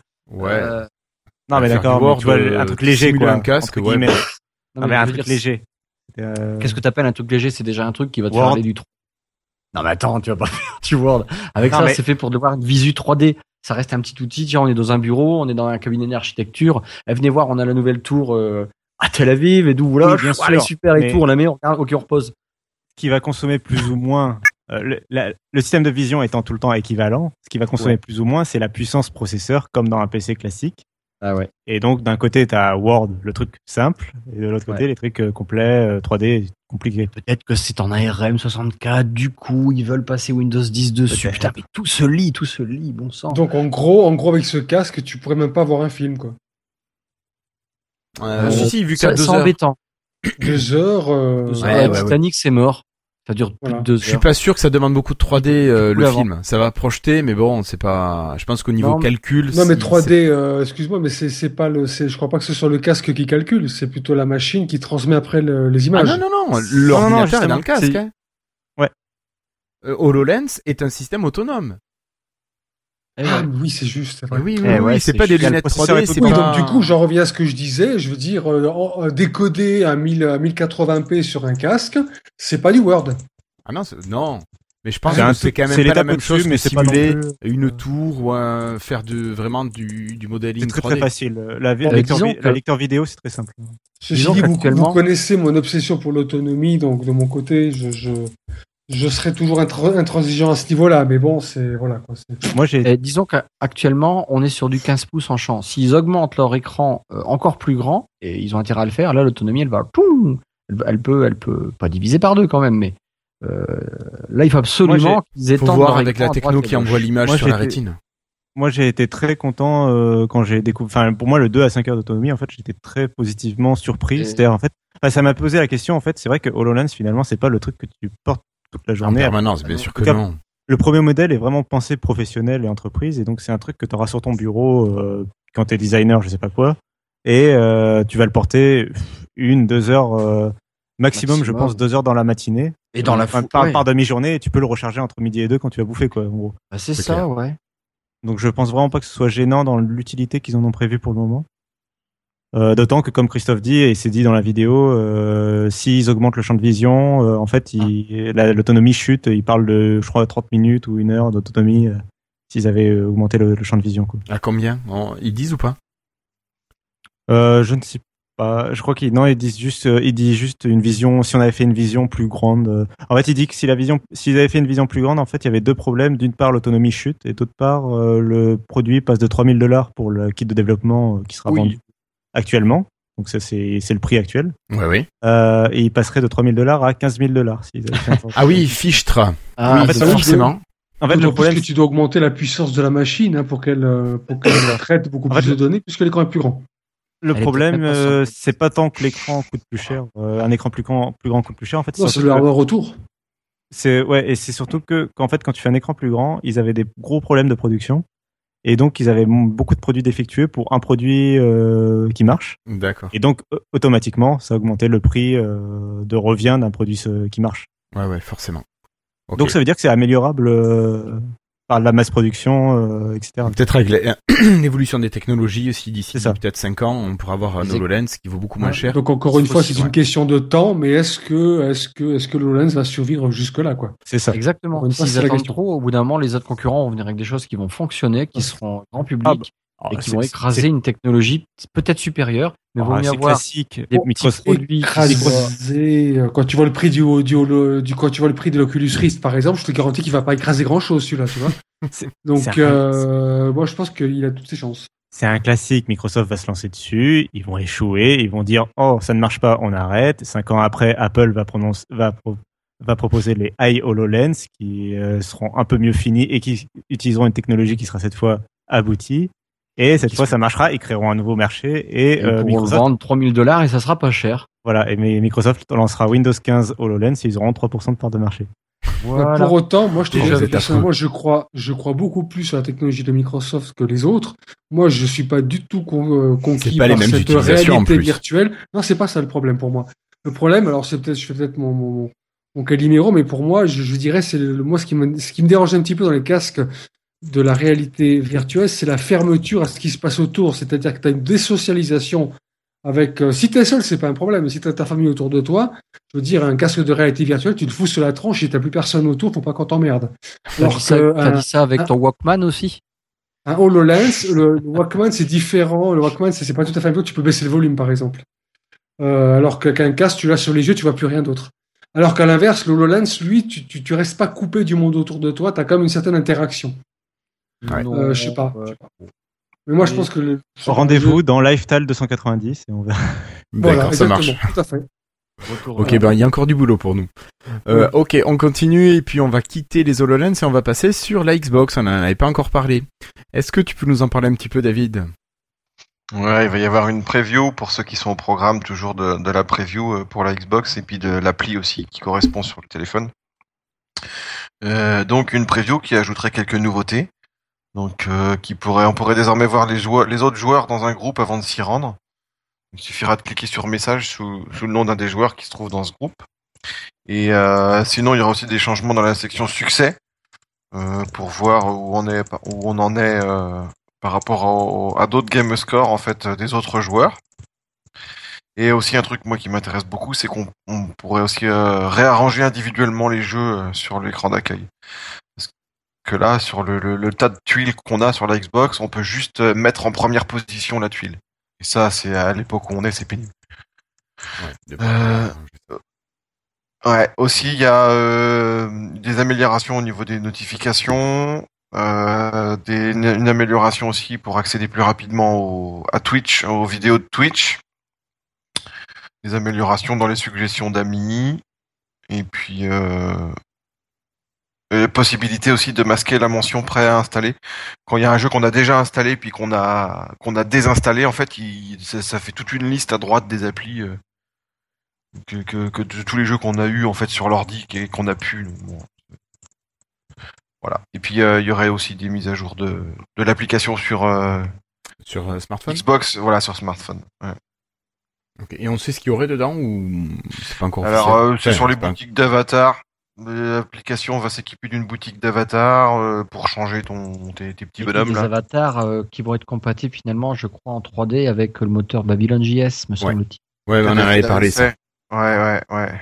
Euh, il y aura Xbox News, un ajout, Xbox News, et puis vidéo, image ou succès, les contenus les plus tendances seront davantage mis en avant. Ok. Voilà. Bon, mais ça marche. on a Franck qui te dit de rigoler un petit peu, David on vient de le réveiller, il était de jour aujourd'hui. ok, merci beaucoup David. Donc des, des petites infos. Euh, pour continuer, alors attends, j'ai un truc à couper, je sais pas lequel c'est. Alors, c'est Florian, on a perdu Florian. D'accord. Euh, et puis il pas venu non plus longtemps. non, pas trop. Pauvre Florian, on va. Euh, donc on va continuer avec quelques petites news rapides, Cassim. Ouais, alors la première d'entre elles que je n'ai pas notée dans le fil conducteur, c'est qu'il y aura un événement euh, micro, euh, Xbox justement, parce qu'on parlait de la Xbox. Euh, il y aura un événement Xbox en février, donc on a le temps. Ce sera juste avant le Mobile World Congress et on sait pas. Enfin, ça parlera Xbox et Windows 10. A priori, on aura peut-être l'arrivée du Windows Store à cet événement. Ça colle bien dans le calendrier avec ce que Microsoft voulait faire, donc vivement. On aura après dans les news rapides, on a oui, alors on a Bouygues Telecom qui a annoncé la semaine dernière que euh, il y avait Windows 10 mobile qui arriverait cette semaine pour les anciens Lumia. Donc euh, pour l'instant c'est pas sorti. Bah, c'est ça. c'est ce qu'on a un petit peu, on, on enregistre le jeudi soir de la dite semaine. Et euh, en fait, donc j'ai reposé la question à Bouygues Telecom et ils ont euh, annoncé qu'en fait finalement Microsoft allait repousser. Enfin, c'est pas tout à fait officiel. Microsoft euh, donc Windows, donc pour Bouygues Telecom, euh, ils ont a priori la mise à jour est repoussée et ça viendrait peut-être du côté de chez Microsoft. Euh, le community manager sur Twitter était pas tout à fait sûr de lui, mais a priori ça serait repoussé pour le mois de février, donc on verra. puis alors quelqu'un avait rajouté rapidement, c'est vrai qu'on a vu passer aussi la mise l'application. alors il y a eu deux choses un peu amusantes. Alors il y a eu des informations sur plusieurs sites qui parlaient de l'application Update Advisor alors cette hmm. application a date de euh, juillet 2015, euh, je crois, ou 2014, je ne sais plus. Et en fait, euh, donc voilà, je ne sais pas pourquoi les gens se sont mis à en parler. Hein. Et par contre, ce, qui était plus intéressant, c'était l'application Upgrade Advisor, complètement différente, et aussi développée par Microsoft. Merci les Microsoft et leur nom d'application. Et en fait, cette application, je pense que les gens donc, ont confondu les deux applications. Et c'est Upgrade Advisor qui est la nouvelle application. Et alors, elle est un peu plus intéressante. Elle n'est pas encore disponible. Et on a juste eu des screenshots de l'application. Euh, qui en fait c'est un peu l'équivalent de Get Windows 10 dont on avait parlé sur Windows 7 et 8 euh, sur bureau. C'est-à-dire c'est une application qui va permettre de conseiller, de d'aider les utilisateurs à passer à Windows 10 mobile, puisque c'est une mise à jour qui est quand même assez importante. Euh, avoir la place, euh, tout ça, faire une sauvegarde peut-être avant, etc. leur dire ce que c'est que Windows 10, ce que ça fait, etc. Ok. Euh, en passant petite, en passant parce que là on parle beaucoup de, des mises à jour Windows 10 pour les anciens appareils, euh, etc. Pour les nouveaux, la version finale, on a une date ou pas? Allô? C'est pas un troll, non mais c'est pas un troll là pour le coup. Hein. Pardon? Euh, bah, tu l'as quand même. Non, non, vraiment pas. Non, mais tu l'as déjà. elle était pas finalisée cette version. Bah, c'est un service Windows et tu disposes de la version qui est commercialisée par Microsoft. Je ne peux pas mieux te répondre. C'est comme un être vivant, si tu veux. T'entends c'est malade, et ben on attend. Il n'y a pas de version définitive, c'est un service. C'est jamais fini. C'est jamais fini. Non, mais ça devrait, ah, ça devrait s'améliorer quand même. Toi, Christophe, quand même. Normalement, c'est bien là. Normalement, des améliorations notables. Normalement, Windows 10 mobile, tu me parles là, on parle bien de Windows 10 oui, mobile. on parle du mobile. c'est vraiment depuis le firmware et puis que j'ai changé de, téléphone. Mais ça, je crois que c'est le firmware qui a fait. Hein, ah, voilà, d'accord, ok. Et au niveau euh, d'autonomie, il se passe quoi alors Autonomie ah bah, Franchement, moi je tiens la journée maintenant, mais parfaitement, sans ah, souci. Je, n'ai plus les soucis monstrueux, innommables, que dirais-je, euh, que j'avais avant. C'était juste lamentable ce qu'il y avait. Et par chance, juste avant Noël, et heureusement pour eux, euh, ça a corrigé vraiment tous les points. J'ai quasiment plus de bugs, quasiment. Ce sont des petits bugs. Au redémarrage, j'en ai quasiment plus. Euh, plus, plus du tout. Allez, j'irai, j'ai peut-être 0,1% de bug. De debug, c'est si quand j'ai message privé, ça, ça me gaffe parce que je suis obligé de savoir qui c'est. Avant, j'étais pas obligé. Je clique dessus, il peut arriver que là, bon, bah, je, je, je quitte et je reviens sur la tuile. Voilà, c'est les seuls trucs qui me gênent. Et encore, pour chercher quelque chose qui va pas. Hein. Et j'en suis vraiment, vraiment content. Maintenant. Donc, je peux repasser sur 950 XL. Merci. C'est parfait. Voilà. Ce que je voulais savoir? Tiens, en parlant de mon 950, euh, vous avez vu que dans l'application Gift, l'enchaînement, I love, euh, il y a maintenant on peut avoir l'Office 365 euh, version personnelle, la personnelle édition. Je sais pas, ça se dit comme ça. sur sur bah, sur l'application Gift. Comment elle se dit en français L'application cadeau, carte cadeau? Non, c'est pas carte cadeau. C'est l'application Lumia Offer. D'accord. oui, c'est ça. Oui. Vous lancez cette application et maintenant vous retrouverez que vous pouvez avoir euh, pendant euh, un an, je crois, l'application euh, le l'Office ah, les services Office 365. Eh ben c'est juste énorme. Vous vous rendez compte tout ce qu'on a pu avoir avec un 950 et 950 XL. Bon, on a, il nous manque encore tout l'attirail, on l'a pas encore reçu, il nous a averti ça pouvait prendre 10 semaines, à 8 à 10 semaines, un truc comme ça. Oui, je crois que ça a été retardé même de 2 semaines en plus. Hein. Ouf, bon allez, soyons fous, 12 semaines. C'est bizarre, moi ça avait mis 3-4 jours hein, quand j'ai fait la commande du, du doc. Ouais, j'ai reçu le doc mais tout, le monde a reçu le doc tout de suite, mais c'est autre chose. Ah, voilà, ok. Mais oui, parce que c'est une société euh, tierce. Ah, le reste, d'accord, ok. Là, c'est une offre de remboursement et les offres de remboursement, c'est toujours plus long. C'est pas le même système. Recevoir, euh, euh, ça vaut quand même 70 euros, hein, l'abonnement d'un an à Office 365, donc vous l'avez pour installation sur mobile, PC, tablette. Okay. Sachant que Office 365 sera obligatoire pour utiliser Office en continuité, en continuum, euh, sur euh, enfin sur euh, les Lumia 950 et 950 XL en continuum, il faudra avoir un abonnement. Même avec C'est presque logique, je trouve, non?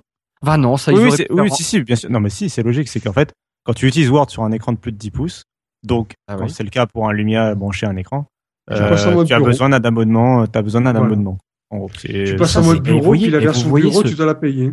Ouais, ce truc-là, je trouve que c'est pas encore assez mis en avant au niveau marketing. Marketing, ah ouais, c'est vrai que ça leur, ça leur colle pas à la peau. Mais putain, c'est une super fonctionnalité en fait, ce continuum. Mm. Et euh, voilà, petite parenthèse.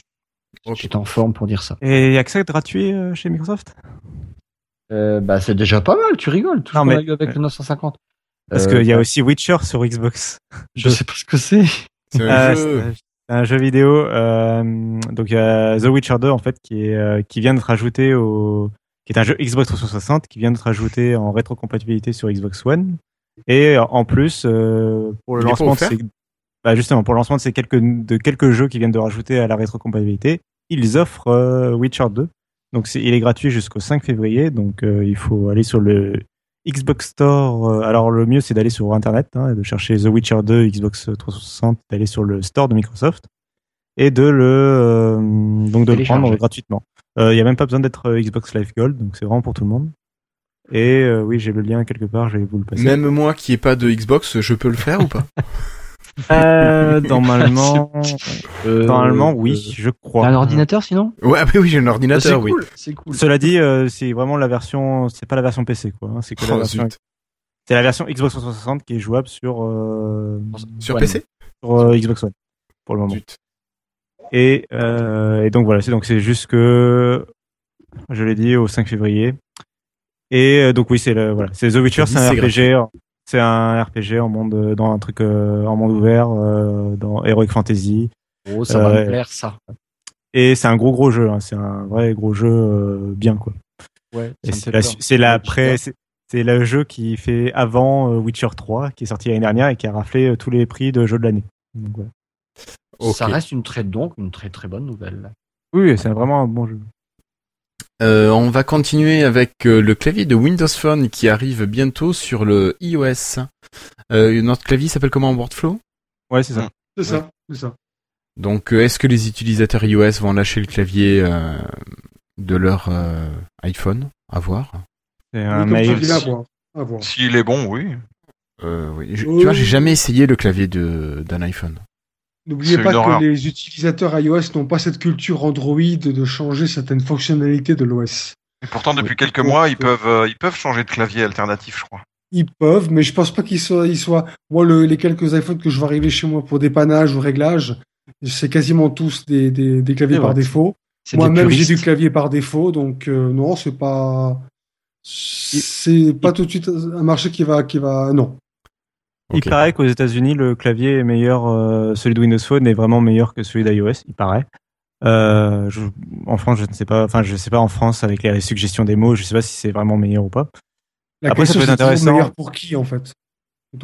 Pour Windows Oui, euh, Phone, pour les. ouais. Euh, Non, meilleur pour qui je- pour, euh, Par rapport à l'utilisateur, je veux dire. Oui, oui. oui, oui. Euh, après, voilà, peut-être pour une suite de productivité, ça peut J'ai être intéressant troller, si, là. par exemple, tu vois, ils te font un petit pack, euh, enfin, s'ils font de la publicité pour le clavier, pour Office et euh, Outlook, par exemple, ensemble, vraiment la gestion de mail, vous voyez, vous avez votre clavier super euh, machin, euh, même, voire même une publicité dans l'application Outlook, tu vois, pour te dire que tu as un clavier euh, super top bien pour taper tes nouveaux mails. Je pense qu'ils peuvent le marketer comme ça, ça peut être intéressant. Ouais, ouais. Ouais. Ouais, non, parce que Ils ont sur, euh, sur iOS, euh, Patrick. Attends, juste, je voulais demander un truc à Patrick. Sur iOS, t'es obligé de tout taper lettre par lettre. Le swipe, ça n'existe pas. Bah, sauf sur Euh, certains claviers bien. alternatifs, Euh, sur des claviers alternatifs, euh, sur le clavier par défaut, non, mais sur les claviers alternatifs, oui. D'accord, ok.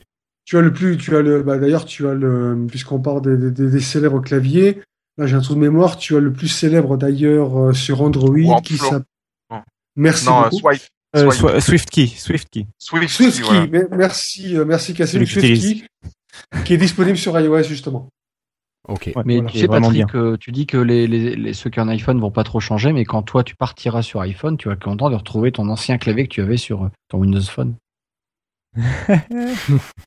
Oh, alors, moi, troll pas non, non, Passons alors, au très vilain simplement, vilain. très simplement non, parce que moi, je crois que j'ai tellement essayé d'appareils que je passe maintenant très facilement d'un clavier à l'autre.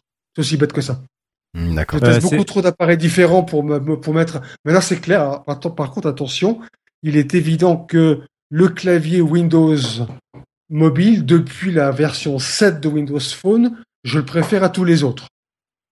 Je ne sais pas pourquoi, mais sur le clavier Windows mobile, phone, etc., je fais beaucoup moins de fautes de frappe que sur tous les autres. Et moi, j'aime bien le clavier. J'adore le clavier Windows 10 mobile. Je l'adore, toutes ses fonctionnalités. franchement, j'aime bien. Il, est vraiment tout à fait. Je veux dire, c'est, pour, pour, moi, ça reste le meilleur clavier que j'ai jamais utilisé sur un smartphone, clairement. Au monde. Il y a pourquoi ils ont fait ça Vraiment, mais vraiment. Pourquoi ils ont fait ça Pour aller euh, chatouiller euh, les, les, pareil que leurs applications, aller chatouiller les autres en disant ouais, nous on a un super truc, regardez. Bah, pour dire aux autres qu'ils peuvent faire mieux que les autres de temps en temps. Oui, bien sûr, pourquoi pas. C'est clair. Il y a Cyril qui dit hein. sur le, sur la, dans la chatroom que c'est aussi peut-être pour euh, glaner des informations de, pour euh, améliorer le, justement la, suggestion de mots, etc. Avoir un meilleur, avoir plus de feedback, avoir peut-être un meilleur clavier, euh, même de feedback juste naturel de la part des mots tapés. Tout à fait, absolument. Mm. Et euh, après voilà, oui, je suis là, je suis d'accord avec vous. Euh, je pense que, mais je pense qu'ils veulent être juste le meilleur partout. Ils veulent proposer la meilleure application partout, donc la meilleure application de mail, la meilleure application clavier, etc. D'accord. Ça marche, ça marche. Et pour terminer, donc, euh, je crois que c'est toi, Cassim, qui nous disait que Foxit PDF avait reçu une nouvelle interface utilisateur. Ah non, c'était Florian. C'est vrai, c'était Florian. Et que le client Twitter Iris avait reçu effectivement de grosses, grosses mises à jour, contrairement à l'application Twitter qui évolue assez peu en version officielle.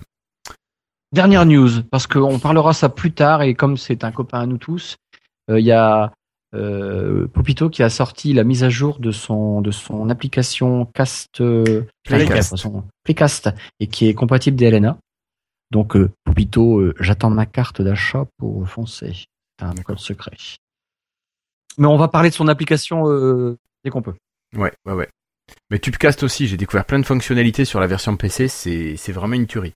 Bon voilà, on fera un, test d'application spéciale, le catalogue de Popito. Ouais. Oui. non, il mérite. Non mais, bah, non, mais euh, moi c'est plus que le mérite, hein, je veux dire. Euh, moi, en ce moment. En tout cas, c'est une des applications que je cite à chaque fois pour parler du store de Windows, comme quoi il y a des applications qui sont meilleures que les applications disponibles sur les autres stores. C'est clair. Euh, je vous mets au défi de trouver une bonne application YouTube sur Android et iOS. Euh, voilà, bah, Tubecast sur Windows. Non, cherchez même pas, c'est pas la peine. Ok. Euh, bon, mais messieurs, je crois qu'il est 22h42. Il est temps, euh, avant de passer à la suite de la rubrique, de remercier nos patrons Guillaume Borde, Pascal Bousquet, Sébastien Avis, Mathieu Inras, Peyo Boubou, Jérôme Tison, Sébastien Bossoutreau, Armand Delessert et Christophe Maujoin. Merci Christophe. De rien, ça voilà. plaisir. Bonjour, vous allez être mis en relation avec votre correspondant. Merci de patienter quelques instants, s'il vous plaît. Encore quelques secondes. Merci. Alors, euh, je pense euh, que, que notre cher camarade Florian n'a pas pu nous retrouver encore. Il a des problèmes de connexion. Euh, donc, euh, on vous avait demandé. Je sais plus qu'est-ce qu'on avait demandé la dernière fois. Euh, parce qu'il nous a même pas mis le bon lien pour l'instant. Ce vil gredin. Là, c'est l'ancien lien, là? C'est l'ancien lien, ouais, qui nous oh, a Putain, ces liens Internet, on devrait les... Oh, les interdire. Les interdire. Vite, appelez François. Appelez François tout de suite. on va interdire l'hypertexte. Euh, je comprends même non, pas que non, non. Euh, alors, euh, je sais plus ce qu'il nous avait demandé. Oui, si on était prêt à acheter ou non un sur Facebook. Ah oui. Il y a eu un certain nombre de de réponses. Je n'ai pas la main sur les, les sondages, donc c'est pour ça que je suis un petit peu un petit peu lent euh, là-dessus. Je peux juste vous dire qu'actuellement, on est à 78% de réponses qui nous disent non merci.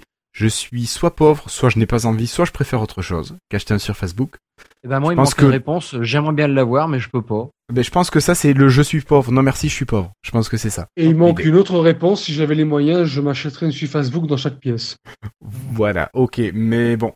Sinon, euh, dans je vais le faire, il y a 0%. Et on a quand même 9% de nos personnes qui ont répondu au sondage qui ont déjà acheté le sur Facebook. De toute façon, c'est pas grave. Comme on va en faire un gagnant ce soir, ah bon Tiens. Alors ce n'est pas l'association qui finance, c'est Christophe sur ses propres deniers. Je tiens à le préciser tout de suite. Alors on applaudit bien fort Christophe. Bravo Christophe. merci. Et le concours est ouvert à tout le monde, sauf à Christophe, bien entendu. Ce soir, je te dis même pas comment. voilà. Ah bon, Bon, Christophe, attends la parole alors. Donc, c'est quelle version de ce Facebook Quelle config?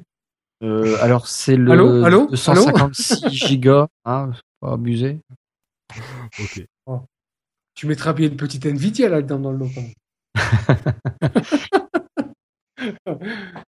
Donc pour les, sondages, euh, bah écoutez, euh, on avait en réunion évoqué quelques idées avec Florian, mais il a pas mis à jour le document, donc on ne sait pas ce qu'il voulait vous demander.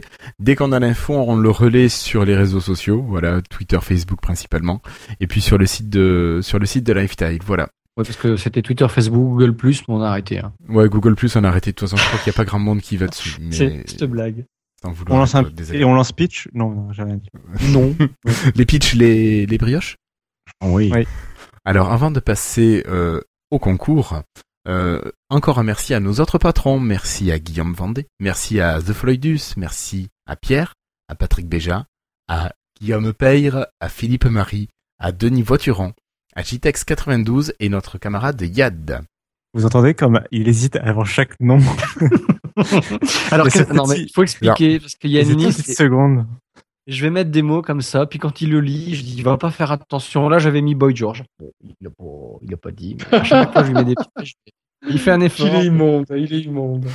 Ok, alors euh, maintenant que nous avons remercié cette série de patrons, nous passons au concours.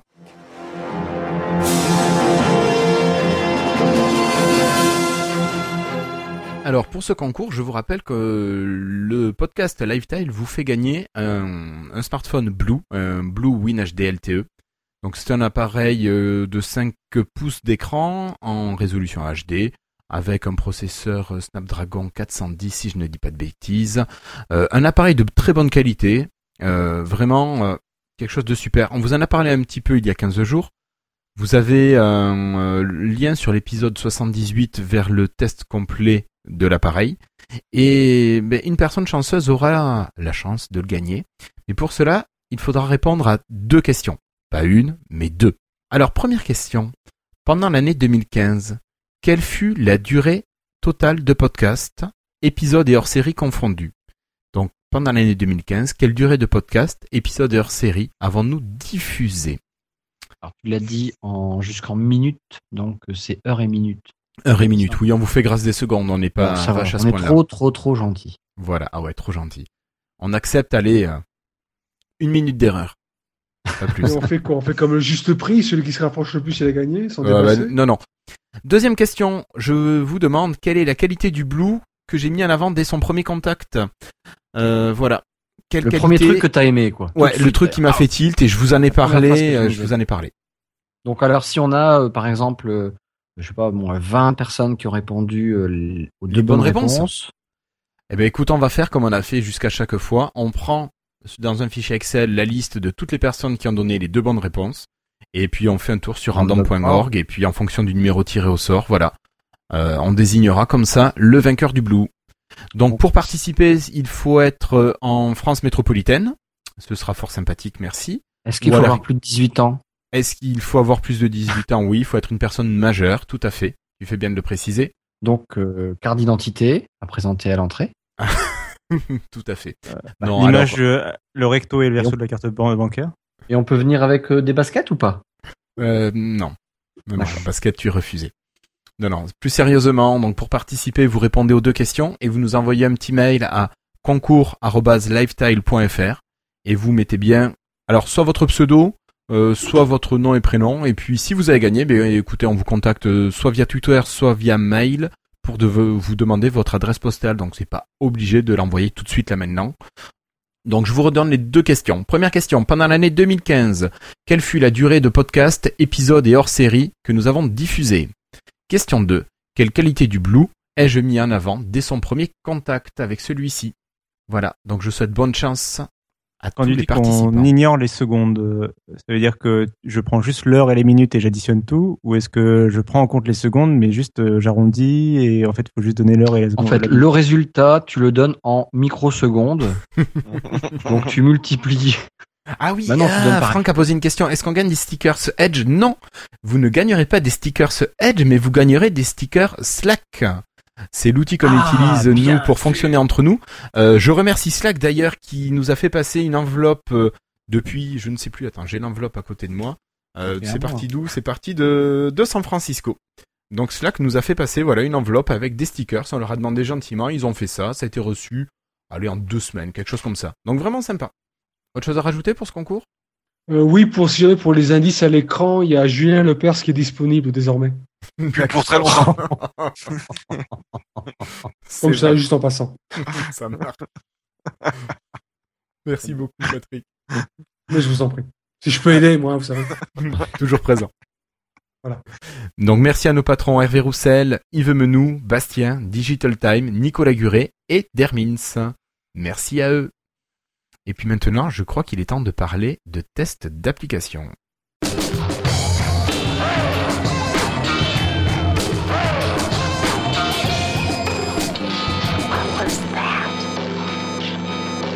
Alors je crois qu'il va falloir me reprendre et en fait je voulais parler bien sûr de Focus App, vu qu'on nous a reproché de ne pas tester après assez profondément les applications que, nous, que nous vous présentions.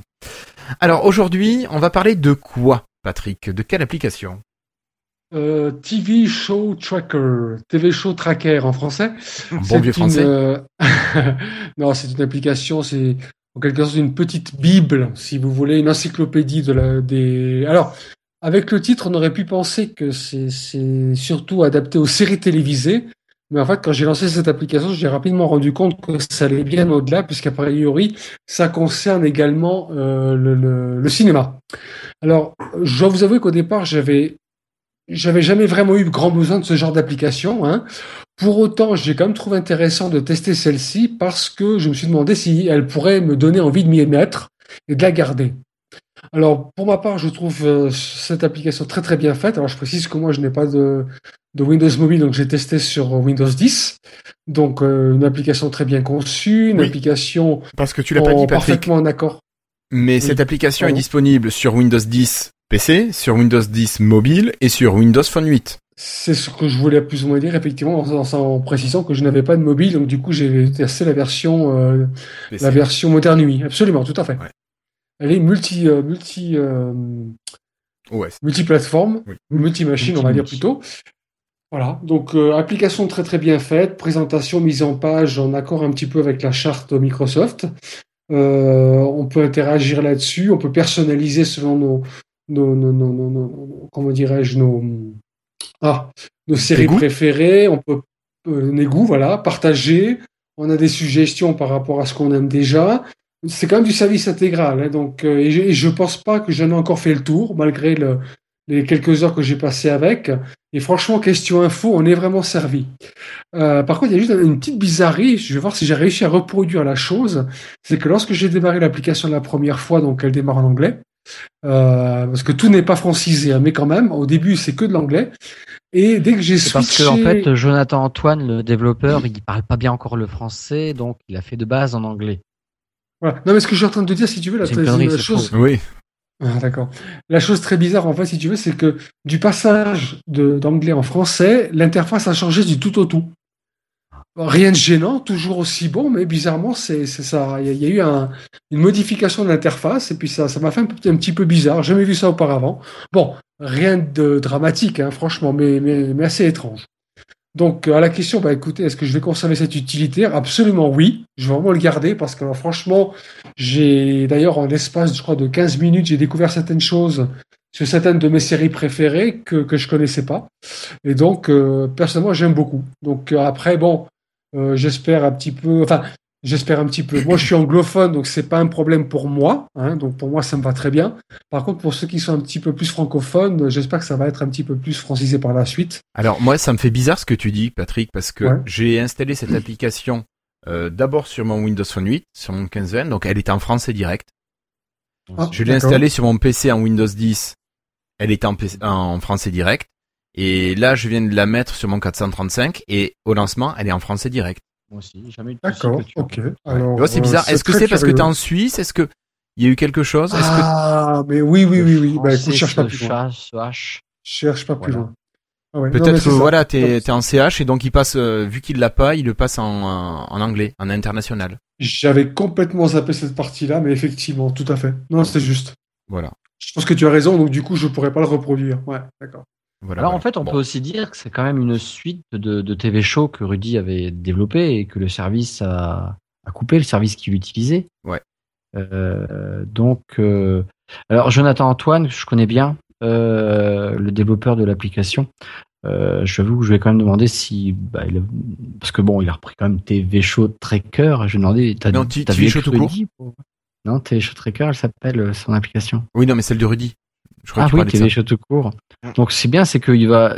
Il y avait une demande, hein, on l'avait sur euh, Twitter, euh, des gens voulaient euh, un peu une suite à, à TV Bah, Show, retrouver Rudy des pas- possibilités de TV show.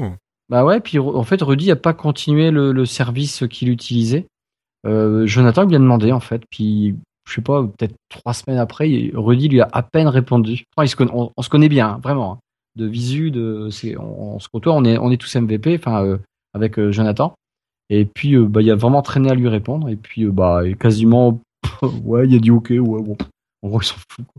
Et euh, donc euh, nous, on a eu la bêta en mobile. Je sais pas si vous l'avez testé. Moi, j'ai travaillé dessus sur les deux versions. Donc, la bêta, elle nous apporte une tuile dynamique qui est un peu plus sympa. C'est-à-dire qu'elle nous met aussi l'image de nos séries qu'on a regardées. Là, ce qui va arriver, c'est qu'on va pouvoir. je pense que je pense pas qu'elle est dans la version officielle, mais on peut déjà voter pour euh, son comment dire, pardon, noter l'épisode, les, séries et les épisodes. Je sais pas si on peut le faire déjà maintenant. Euh, Il y a aussi un historique des épisodes qu'on a vus dans, dans la bêta qui, qui va arriver. Euh, il va aussi travailler sur la personnalisation de l'affichage des séries. Euh, c'est aussi quelque chose de bien. Euh, il va nous rajouter aussi, par exemple, moi j'avais ajouté la série Friends que je regarde là en anglais, et euh, bah, il y a 11 saisons, et euh, pour aller tout en... euh, je crois qu'il y a 11 saisons, enfin j'ai 10 en tout cas. Euh, pour aller tout en bas, c'est le slide il long, commençait ouais. à être un, un petit peu long. Donc il va nous rajouter juste un petit raccourci qui pouf, tu vas descendre, euh, tu vas pouvoir descendre tout en bas donc euh, très rapidement. Moi, en tout cas, j'ai vachement aimé. Et je pensais, comme Patrick, de ne pas avoir l'utilité. C'est comme tout à l'époque de TV Show, je ne voyais pas l'utilité. Et puis, c'est vrai qu'en discutant ensemble, bah oui, quand on a, on suit beaucoup de séries, euh, ouais, ça devient intéressant. Parce que, bon, avec l'âge, on sait plus trop ce qu'on a regardé, quoi.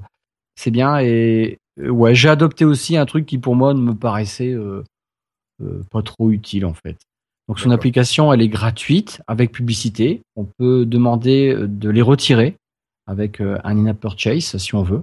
Je crois que c'est Et 1,99€, si je dis pas C'est de bien bêtises. ça, c'est bien, ouais. Ouais, non, mais c'est correct, elle est bien faite, il continue à Ah oui, elle est bien faite. Ouais, elle est Euh, jolie. Il y a, euh, il y a elle pas mal utile, de ouais. demandes, et, et puis il y a un besoin, il y a, de toute façon, il y a, il y a du public derrière. Hein. De toute façon, s'il arrive à récupérer tout le public de TV Show, je lui dis, t'es millionnaire. Ouais, non, mais alors on a les nos auditeurs sur le chat qui nous parlent d'autres euh, applications qui existent déjà dans ce créneau-là, comme Beta Series par exemple. On parle de Chorizo, euh, plus sur le PC. Oui, réseau, c'est marrant parce que Série Maniac. on connaît aussi les développeurs. Donc bon, il y a des applications, mais c'est vrai que ce qui est bien aussi avec TV Show Tracker, c'est qu'il peut réimporter directement la sauvegarde de TV Show. Donc quelqu'un qui était utilisateur de TV Show, qui veut switcher, au moins ça se fait vraiment très facilement. Ça c'est pratique. Euh, Chorizo, c'est de Nathalie Marchand qu'on avait invité une fois euh, il y oui. a longtemps. Ouais, ouais. lui qui l'a fait. ouais, C'est lui qui l'a le fait, même, hein, finalement, qui l'a fait aussi. Donc je sais pas. Enfin, moi, j'ai vraiment un retour positif là-dessus. Euh, il y a plein de demandes. Enfin, il me disait qu'il y avait pas mal de gens qui lui écrivaient tout ça pour euh, qui rajoutent des machins. Il est super ouvert à tout ça. Donc euh, s'il y a tout qui vous manque, bah écrivez-lui. Euh, lui il sera super content. Moi, j'ai- Moi, j'ai testé un peu et ils- ils- quand, quand ils annoncent une prochaine diffusion, une date de prochaine diffusion, la source, c'est quoi? En fait, il travaille avec euh, Trax.tv. Donc, ce qui permet aussi la, euh, la, la, la synchronisation des données. En fait, c'est Track TV qui synchronise les données, pas son application. Il Oui. n'y a pas de cloud derrière. Euh, C'est L'application n'est qu'un client en fait. Exactement. C'est une Ouais. interface entre Et, euh, Track TV et toi. Ça veut dire qu'à partir du moment où il est passé à la télé, il te le coche Non, non, non. Non. Non, non, non, non. C'est juste qu'il va te mettre la diffusion US. Il va pas te le Ah mettre oui, en voilà. diffusion française. Oui, voilà, moi, Ouais. c'est ça qui m'intéresserait. Ouais. Bah, ça va peut-être arriver. Il va peut-être trouver à force et puis où s'abonner. Hein, ça, va- pourquoi pas. Mm. Ça existe. Ils existent de toute façon les infos. Après, il n'y a plus qu'à les trouver. quoi. Est-ce qu'il y a une Ah, base après? Ouais, c'est sûr, c'est pas sûr. Ouais, bah si, si, on a une. Bah si, comment ils font Tu sais les euh, ceux qui font les, les trucs de télévision, les journaux de télé quoi. Il y a une donnée. Oui, des- si, si, non, mais il y a une base dedans. Ça, ça m'inquiète pas. Euh, ok. Mais c'est vrai qu'elle est super bien faite. Hein. Euh, Moi, je t'avoue qu'elle a bien remplacé TV Show. Bah puis il y bosse pas mal parce que la bêta, je vois que là tous les, ça fait 2-3 jours que je l'ai, euh, à jour, à jour, à jour. Donc Et la bêta, tu sais si elle tourne sous Windows Phone 8 ou elle sera uniquement en mobile? Je sais pas, je sais pas. Je peux pas te dire, je vais pas demander. D'accord. Bon, on a les petits trucs sympas, sinon que vous avez peut-être pas dit. C'est la présence de, de, statistiques sur ce que vous avez regardé. Alors, soit sur la durée de tout ce que vous avez regardé. Alors, il te le donne en heure, en jour, en semaine, si tu as passé beaucoup trop de temps à regarder la télé. Euh, il te parle également euh, de, du style, par exemple, que tu regardes du drame, du policier, euh, voilà. Donc, il fait ça en fonction des, ouais, des caractéristiques, euh, voilà. Donc, ça fait partie des petites choses sympas, quoi. J'ai encore 10 jours de, hmm de, de film à voir. J'ai encore 10 jours continu de film à voir, là. Oui, voilà. Euh, moi, je sais plus combien j'ai, mais encore, j'ai pas tout mis dedans. euh, sinon, qu'est-ce qu'on a? On a le résumé, le pitch de chaque série. Bon, ça, vous me direz, c'est normal. On a le casting. Mais si vous cliquez sur euh, un personnage, vous avez sa petite bio qui, qui apparaît. Alors, en anglais, mais elle apparaît quand même. Euh, voilà. Qu'est-ce qu'on a d'autre euh, C'est déjà pas mal, tout ça. C'est déjà pas mal. Et après, pour si vous prenez en cours une série que vous avez déjà regardé en partie, s'il y a plusieurs saisons que vous avez déjà vues, vous pouvez par exemple cocher tous les épisodes déjà vus euh, d'un coup. Par exemple, je suis sur la, la saison 5, j'ai déjà vu 1, 2, 3, 4, 5. Je vais cocher sur la 5, il me propose de tout cocher d'un coup. Ou inversement. Ou de tout décocher aussi, ouais. Voilà. Est-ce que ça spoile dedans? Non, ça ne spoile pas. Ça ne spoile pas, t'as juste le pitch, pitch de l'épisode euh, ou pitch de, de la série. Ou pas encore. Ou pas encore. Donc vraiment, euh, vraiment une très bonne application. Euh. Ouais, bien, bien, bien, bien faite. Bon, bien faite. L'écriture, elle m'a choqué au départ. On n'est pas habitué à la police de caractère qu'il a utilisée. Non. Mais, Mais en ça, 3 minutes, ça, ça, un style. Ça lui donne un oui. Après, ça lui donne une identité qui est qui est pas dégueulasse, hein, qui est pas. Ben oui, il y a plus l'interface métro classique. Euh.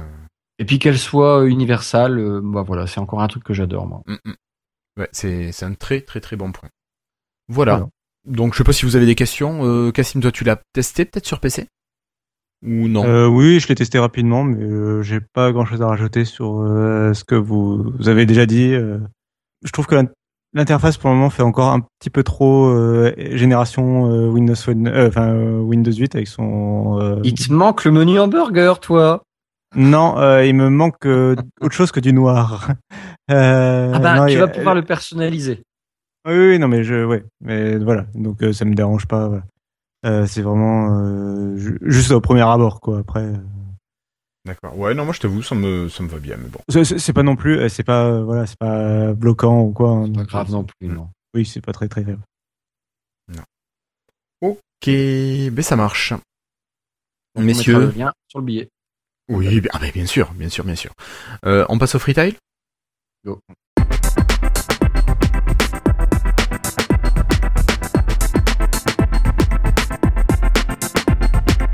Alors pour commencer sur Freetail, eh c'est moi qui m'y colle. Euh, et moi je voulais vous parler d'un podcast auquel j'ai participé qui s'appelle Tête à Tête, euh, que j'ai enregistré avec Karine qui animait Une fille un podcast et qui s'est reconvertie dans Tête à Tête. Donc elle invite généralement des gens qui, qui font du podcast. Et donc moi j'ai eu la chance d'enregistrer avec Karine lors de, du mois de novembre. Et donc on s'est fait un petit épisode où on a papoté un peu plus de 3 heures quand même. Et voilà, donc Karine en a tiré une heure et demie. J'ai pas tout écouté, j'avoue, j'ai pas eu le temps, juste l'intro. Et je sais que toi, tu, tu, as, tu l'as écouté, euh, Christophe? Oui, je l'ai écouté, j'ai adoré. En fait, euh, j'allais parler de la même chose.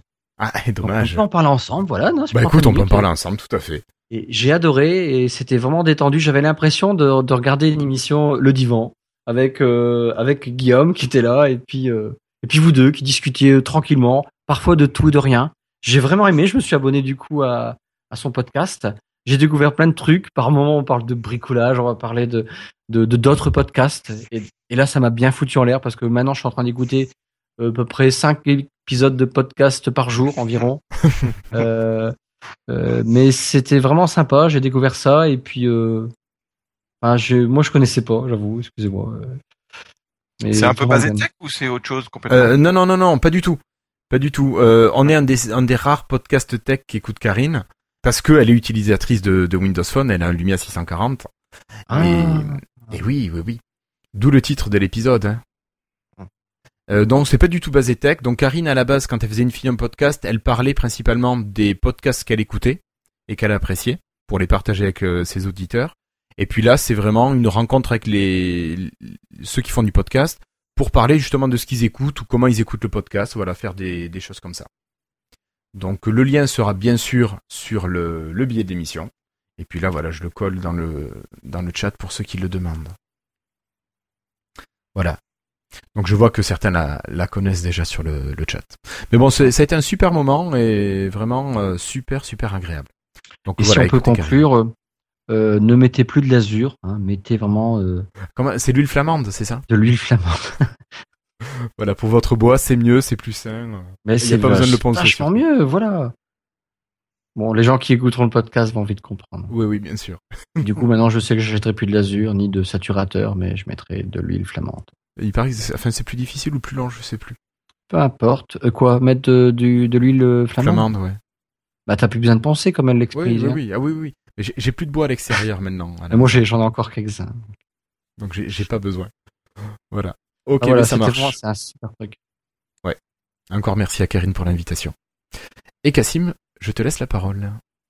Oui, alors je vais vous parler d'un jeu vidéo qui vient, qui est sorti tout au long de l'année 2015, qui s'appelle Life is Strange, qui est sorti. C'est un jeu en fait au format épisodique, donc il y a eu des épisodes tout au long de l'année dernière, en cinq épisodes. Et, euh, et il vient, en fait, si j'en parle aujourd'hui, c'est parce que c'est un de mes jeux préférés de l'année 2015, et parce qu'aussi il est en train de sortir actuellement en version boîte, parce qu'à la base c'était un jeu qui était disponible que en version dématérialisé sur Steam, euh, console de jeu, euh, Xbox, euh, PlayStation. Et, et maintenant, il vient de sortir en version boîte avec, en plus dans la boîte, donc il y a une édition spéciale avec euh, sa, sa, bande originale et un livre, un, un, artbook, il me semble. Et donc ce jeu, euh, c'est donc c'est un, petit jeu qui a été développé par Dontnod, à qui on devait Remember Me, c'est un studio français. Et ils ont donc été, ils ont réussi à trouver un nouvel éditeur avec euh, Square Enix pour la création de ce nouveau jeu. Donc, comme Remember Me, il reprend un, des, un, des, éléments, c'est-à-dire le voyage dans le temps, puisque en fait, on va contrôler euh, une jeune étudiante qui s'appelle euh, Maxine Caulfield, si je me souviens bien, et qui, euh, j'ai joué en fin d'année dernière, il y a quelques, il y a deux mois maintenant. Euh, donc on va contrôler Maxine qui a découvert, qui découvre dès le début du jeu qu'elle a un pouvoir qui est de rembobiner le temps. Donc elle peut, elle peut, revenir quelques minutes en arrière sur son sur une action qu'elle vient de faire. Donc c'est très pratique quand on fait tomber un pot de confiture par terre, par exemple. C'est un peu réducteur, non Mais bon. oui, bien sûr, on va pouvoir l'utiliser pour des choses un peu plus intéressantes que ça, sinon. Et, euh, et alors ce jeu, en fait, c'est euh, comme beaucoup de jeux un petit peu qui sortent ces dernières années, c'est un jeu euh, qui va surtout miser sur sa narration, son ambiance, ses personnages plus que sur euh, vraiment le gameplay pur et dur. Même si je trouve le gameplay de ce jeu plutôt bien réussi. Euh, au niveau de la narration euh, et de l'histoire justement, le découpage en cinq épisodes est plutôt bien réussi. On sent qu'ils avaient bien pensé le, scénario dès le début. Chaque épisode donc raconte un, sur un fil rouge une sorte d'enquête qui va se dérouler sur les cinq épisodes. Mais chaque épisode en soi a un début et une fin Notamment la fin de chaque épisode se termine sur euh, un très joli générique de fin avec un euh, avec une musique. En fait, la, bande originale de ce jeu est particulièrement bien réussie et euh, vraiment chaque chaque générique de fin euh, fait une sorte de plan sur la ville, par exemple, de, du jeu et est vraiment bien réalisé. Enfin, il y a vraiment un travail sur les cadrages, sur la, couleur de l'image, sur vraiment sur sur la réalisation du jeu euh, avec une sorte d'aspect un peu cinématographique très réussi. Euh, après, je, voilà, je vais pas trop en dire, en, trop en dire pour pas euh, sur sur le jeu en lui-même, je vais pas trop en dire pour pas spoiler, bien évidemment. Euh, si ce n'est que bah, c'est un jeu euh, à choix. Donc tout au long, on va suivre des dialogues, on va pouvoir faire des choix. pareil, c'est un truc qui revient à la mode, en particulier dans les jeux Telltale, comme Walking Dead par exemple. Euh, là, ils s'en inspirent de ça clairement, et donc euh, on va pouvoir faire des choix qui vont avoir une répercussion. À la fin de chaque épisode, on va avoir une comparaison aussi des choix qu'on a fait euh, avec les autres joueurs. Par exemple, 70% des joueurs ont fait, ont décidé de faire tel, ont décidé de faire le choix A sur cette décision-là au lieu de faire le choix B. Donc, c'est intéressant aussi de savoir ça. Et donc, enfin voilà, moi c'est un jeu que j'ai adoré pour son ambiance vraiment différente. c'est vraiment un jeu unique. Et c'est vraiment pour moi c'est une des meilleures bandes son de jeux vidéo que j'ai entendu. Enfin, je me l'écoute en boucle depuis que depuis que le que j'ai joué au jeu. Et c'est vraiment une bande son qui qui en, qui en plus, enfin qui est elle en elle-même très réussie, qui en plus s'intègre très bien au jeu et à l'ambiance du jeu. L'ambiance du jeu est vraiment particulière, le scénario est très réussi et en plus le jeu ne coûte que 20 euh, euros ou 25 euros dans sa version boîte. Donc c'est vraiment euh, un petit prix en plus, donc je le conseille vraiment sans hésiter. Si vous avez peur des jeux un peu à épisode et un jeu, des jeux un peu à choix scénaristique comme ça qui ont pu décevoir par le passé, parce que des fois les choix en fait c'est des faux choix, etc. Je vous conseille au moins de, bah, de faire l'épisode 5. vu que c'est un jeu épisodique, on peut aussi acheter épisode par épisode. Et on peut acheter par exemple l'épisode 1 que pour 5 euros. Euh, je crois qu'il a déjà été gratuit aussi en plusieurs fois. Alors Delph nous dit qu'il a acheté à Noël euh, à 10 euros, mais qu'il a toujours pas lancé.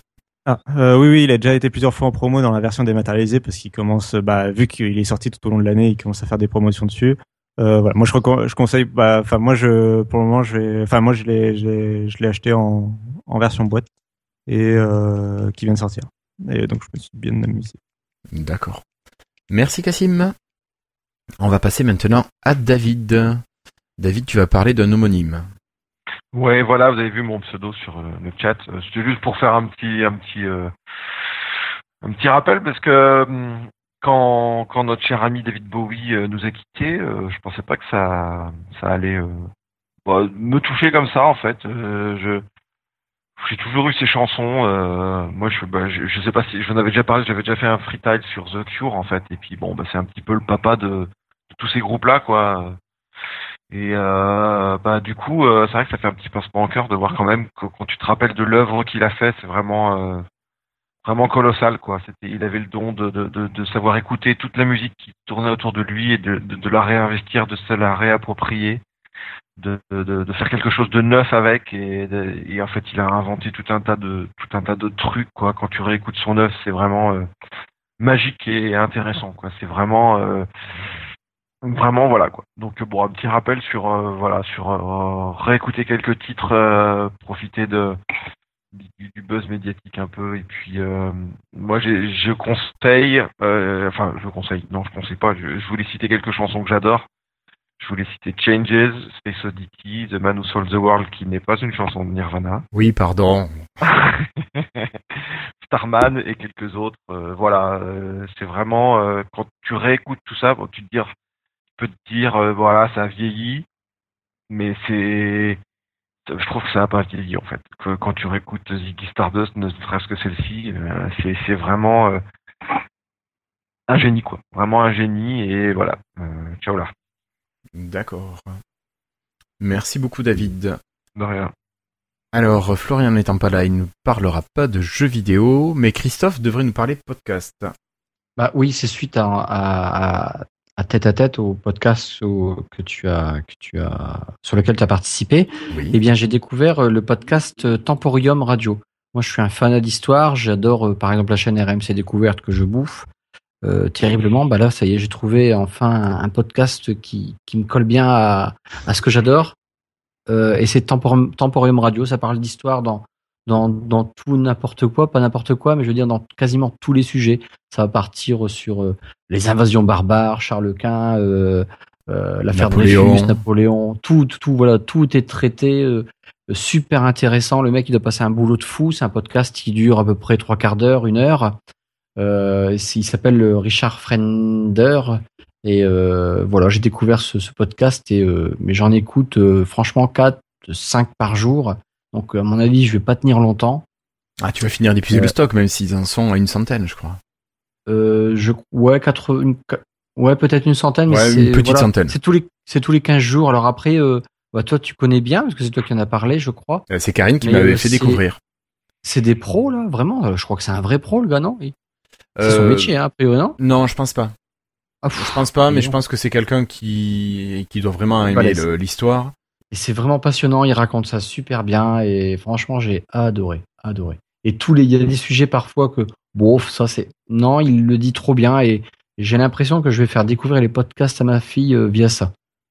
Elle adore l'histoire aussi, donc euh, voilà, c'est un truc. Ah ben ça peut être sympa. Voilà, voilà. Ok. Mais parfait, parfait, parfait. Euh, je crois que c'est le moment de remercier nos derniers patrons, qui sont Yves Menou, euh, Bastien Puget, Digital Time. Nicolas Guret et Dermins. Donc t'as pas dit Alfred de Musset? Non. Parce qu'il y a deux et Musset qui sont séparés. Ouais, mais je sais, mais c'était un peu pour piéger.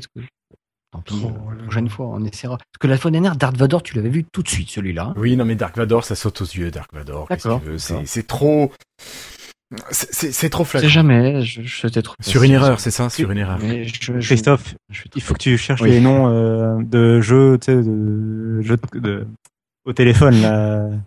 Tu demandes, euh, vous pouvez demander. euh, oh, j'ai pas d'exemple en tête, mais quand tu fais un jeu de mots avec un nom. Ok, on va peut-être avancer un peu. Allez. Bon, allez, conclusion.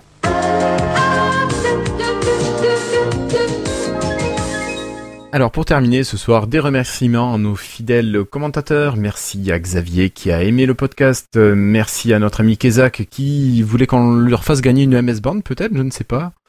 Euh, merci à Dotprod qui voulait le lien pour AirDrive, donc j'espère que il l'a trouvé maintenant. Euh, on a Dylan qui nous parle de frais de douane sur les, le matériel importé. C'est vrai qu'à partir d'une certaine somme, les frais de douane euh, s'appliquent. Et puis on a notre camarade podcasteur prof de fleu Sébastien Durier qui nous a également laissé un petit message. Il avait un bug avec l'épisode qui s'arrêtait au bout de 15 secondes. Donc ça faisait un petit peu court comme épisode. Voilà. Donc merci à vous tous de nous écouter. Merci de prendre quelques minutes pour laisser un petit message, un petit commentaire. Donc surtout n'hésitez pas.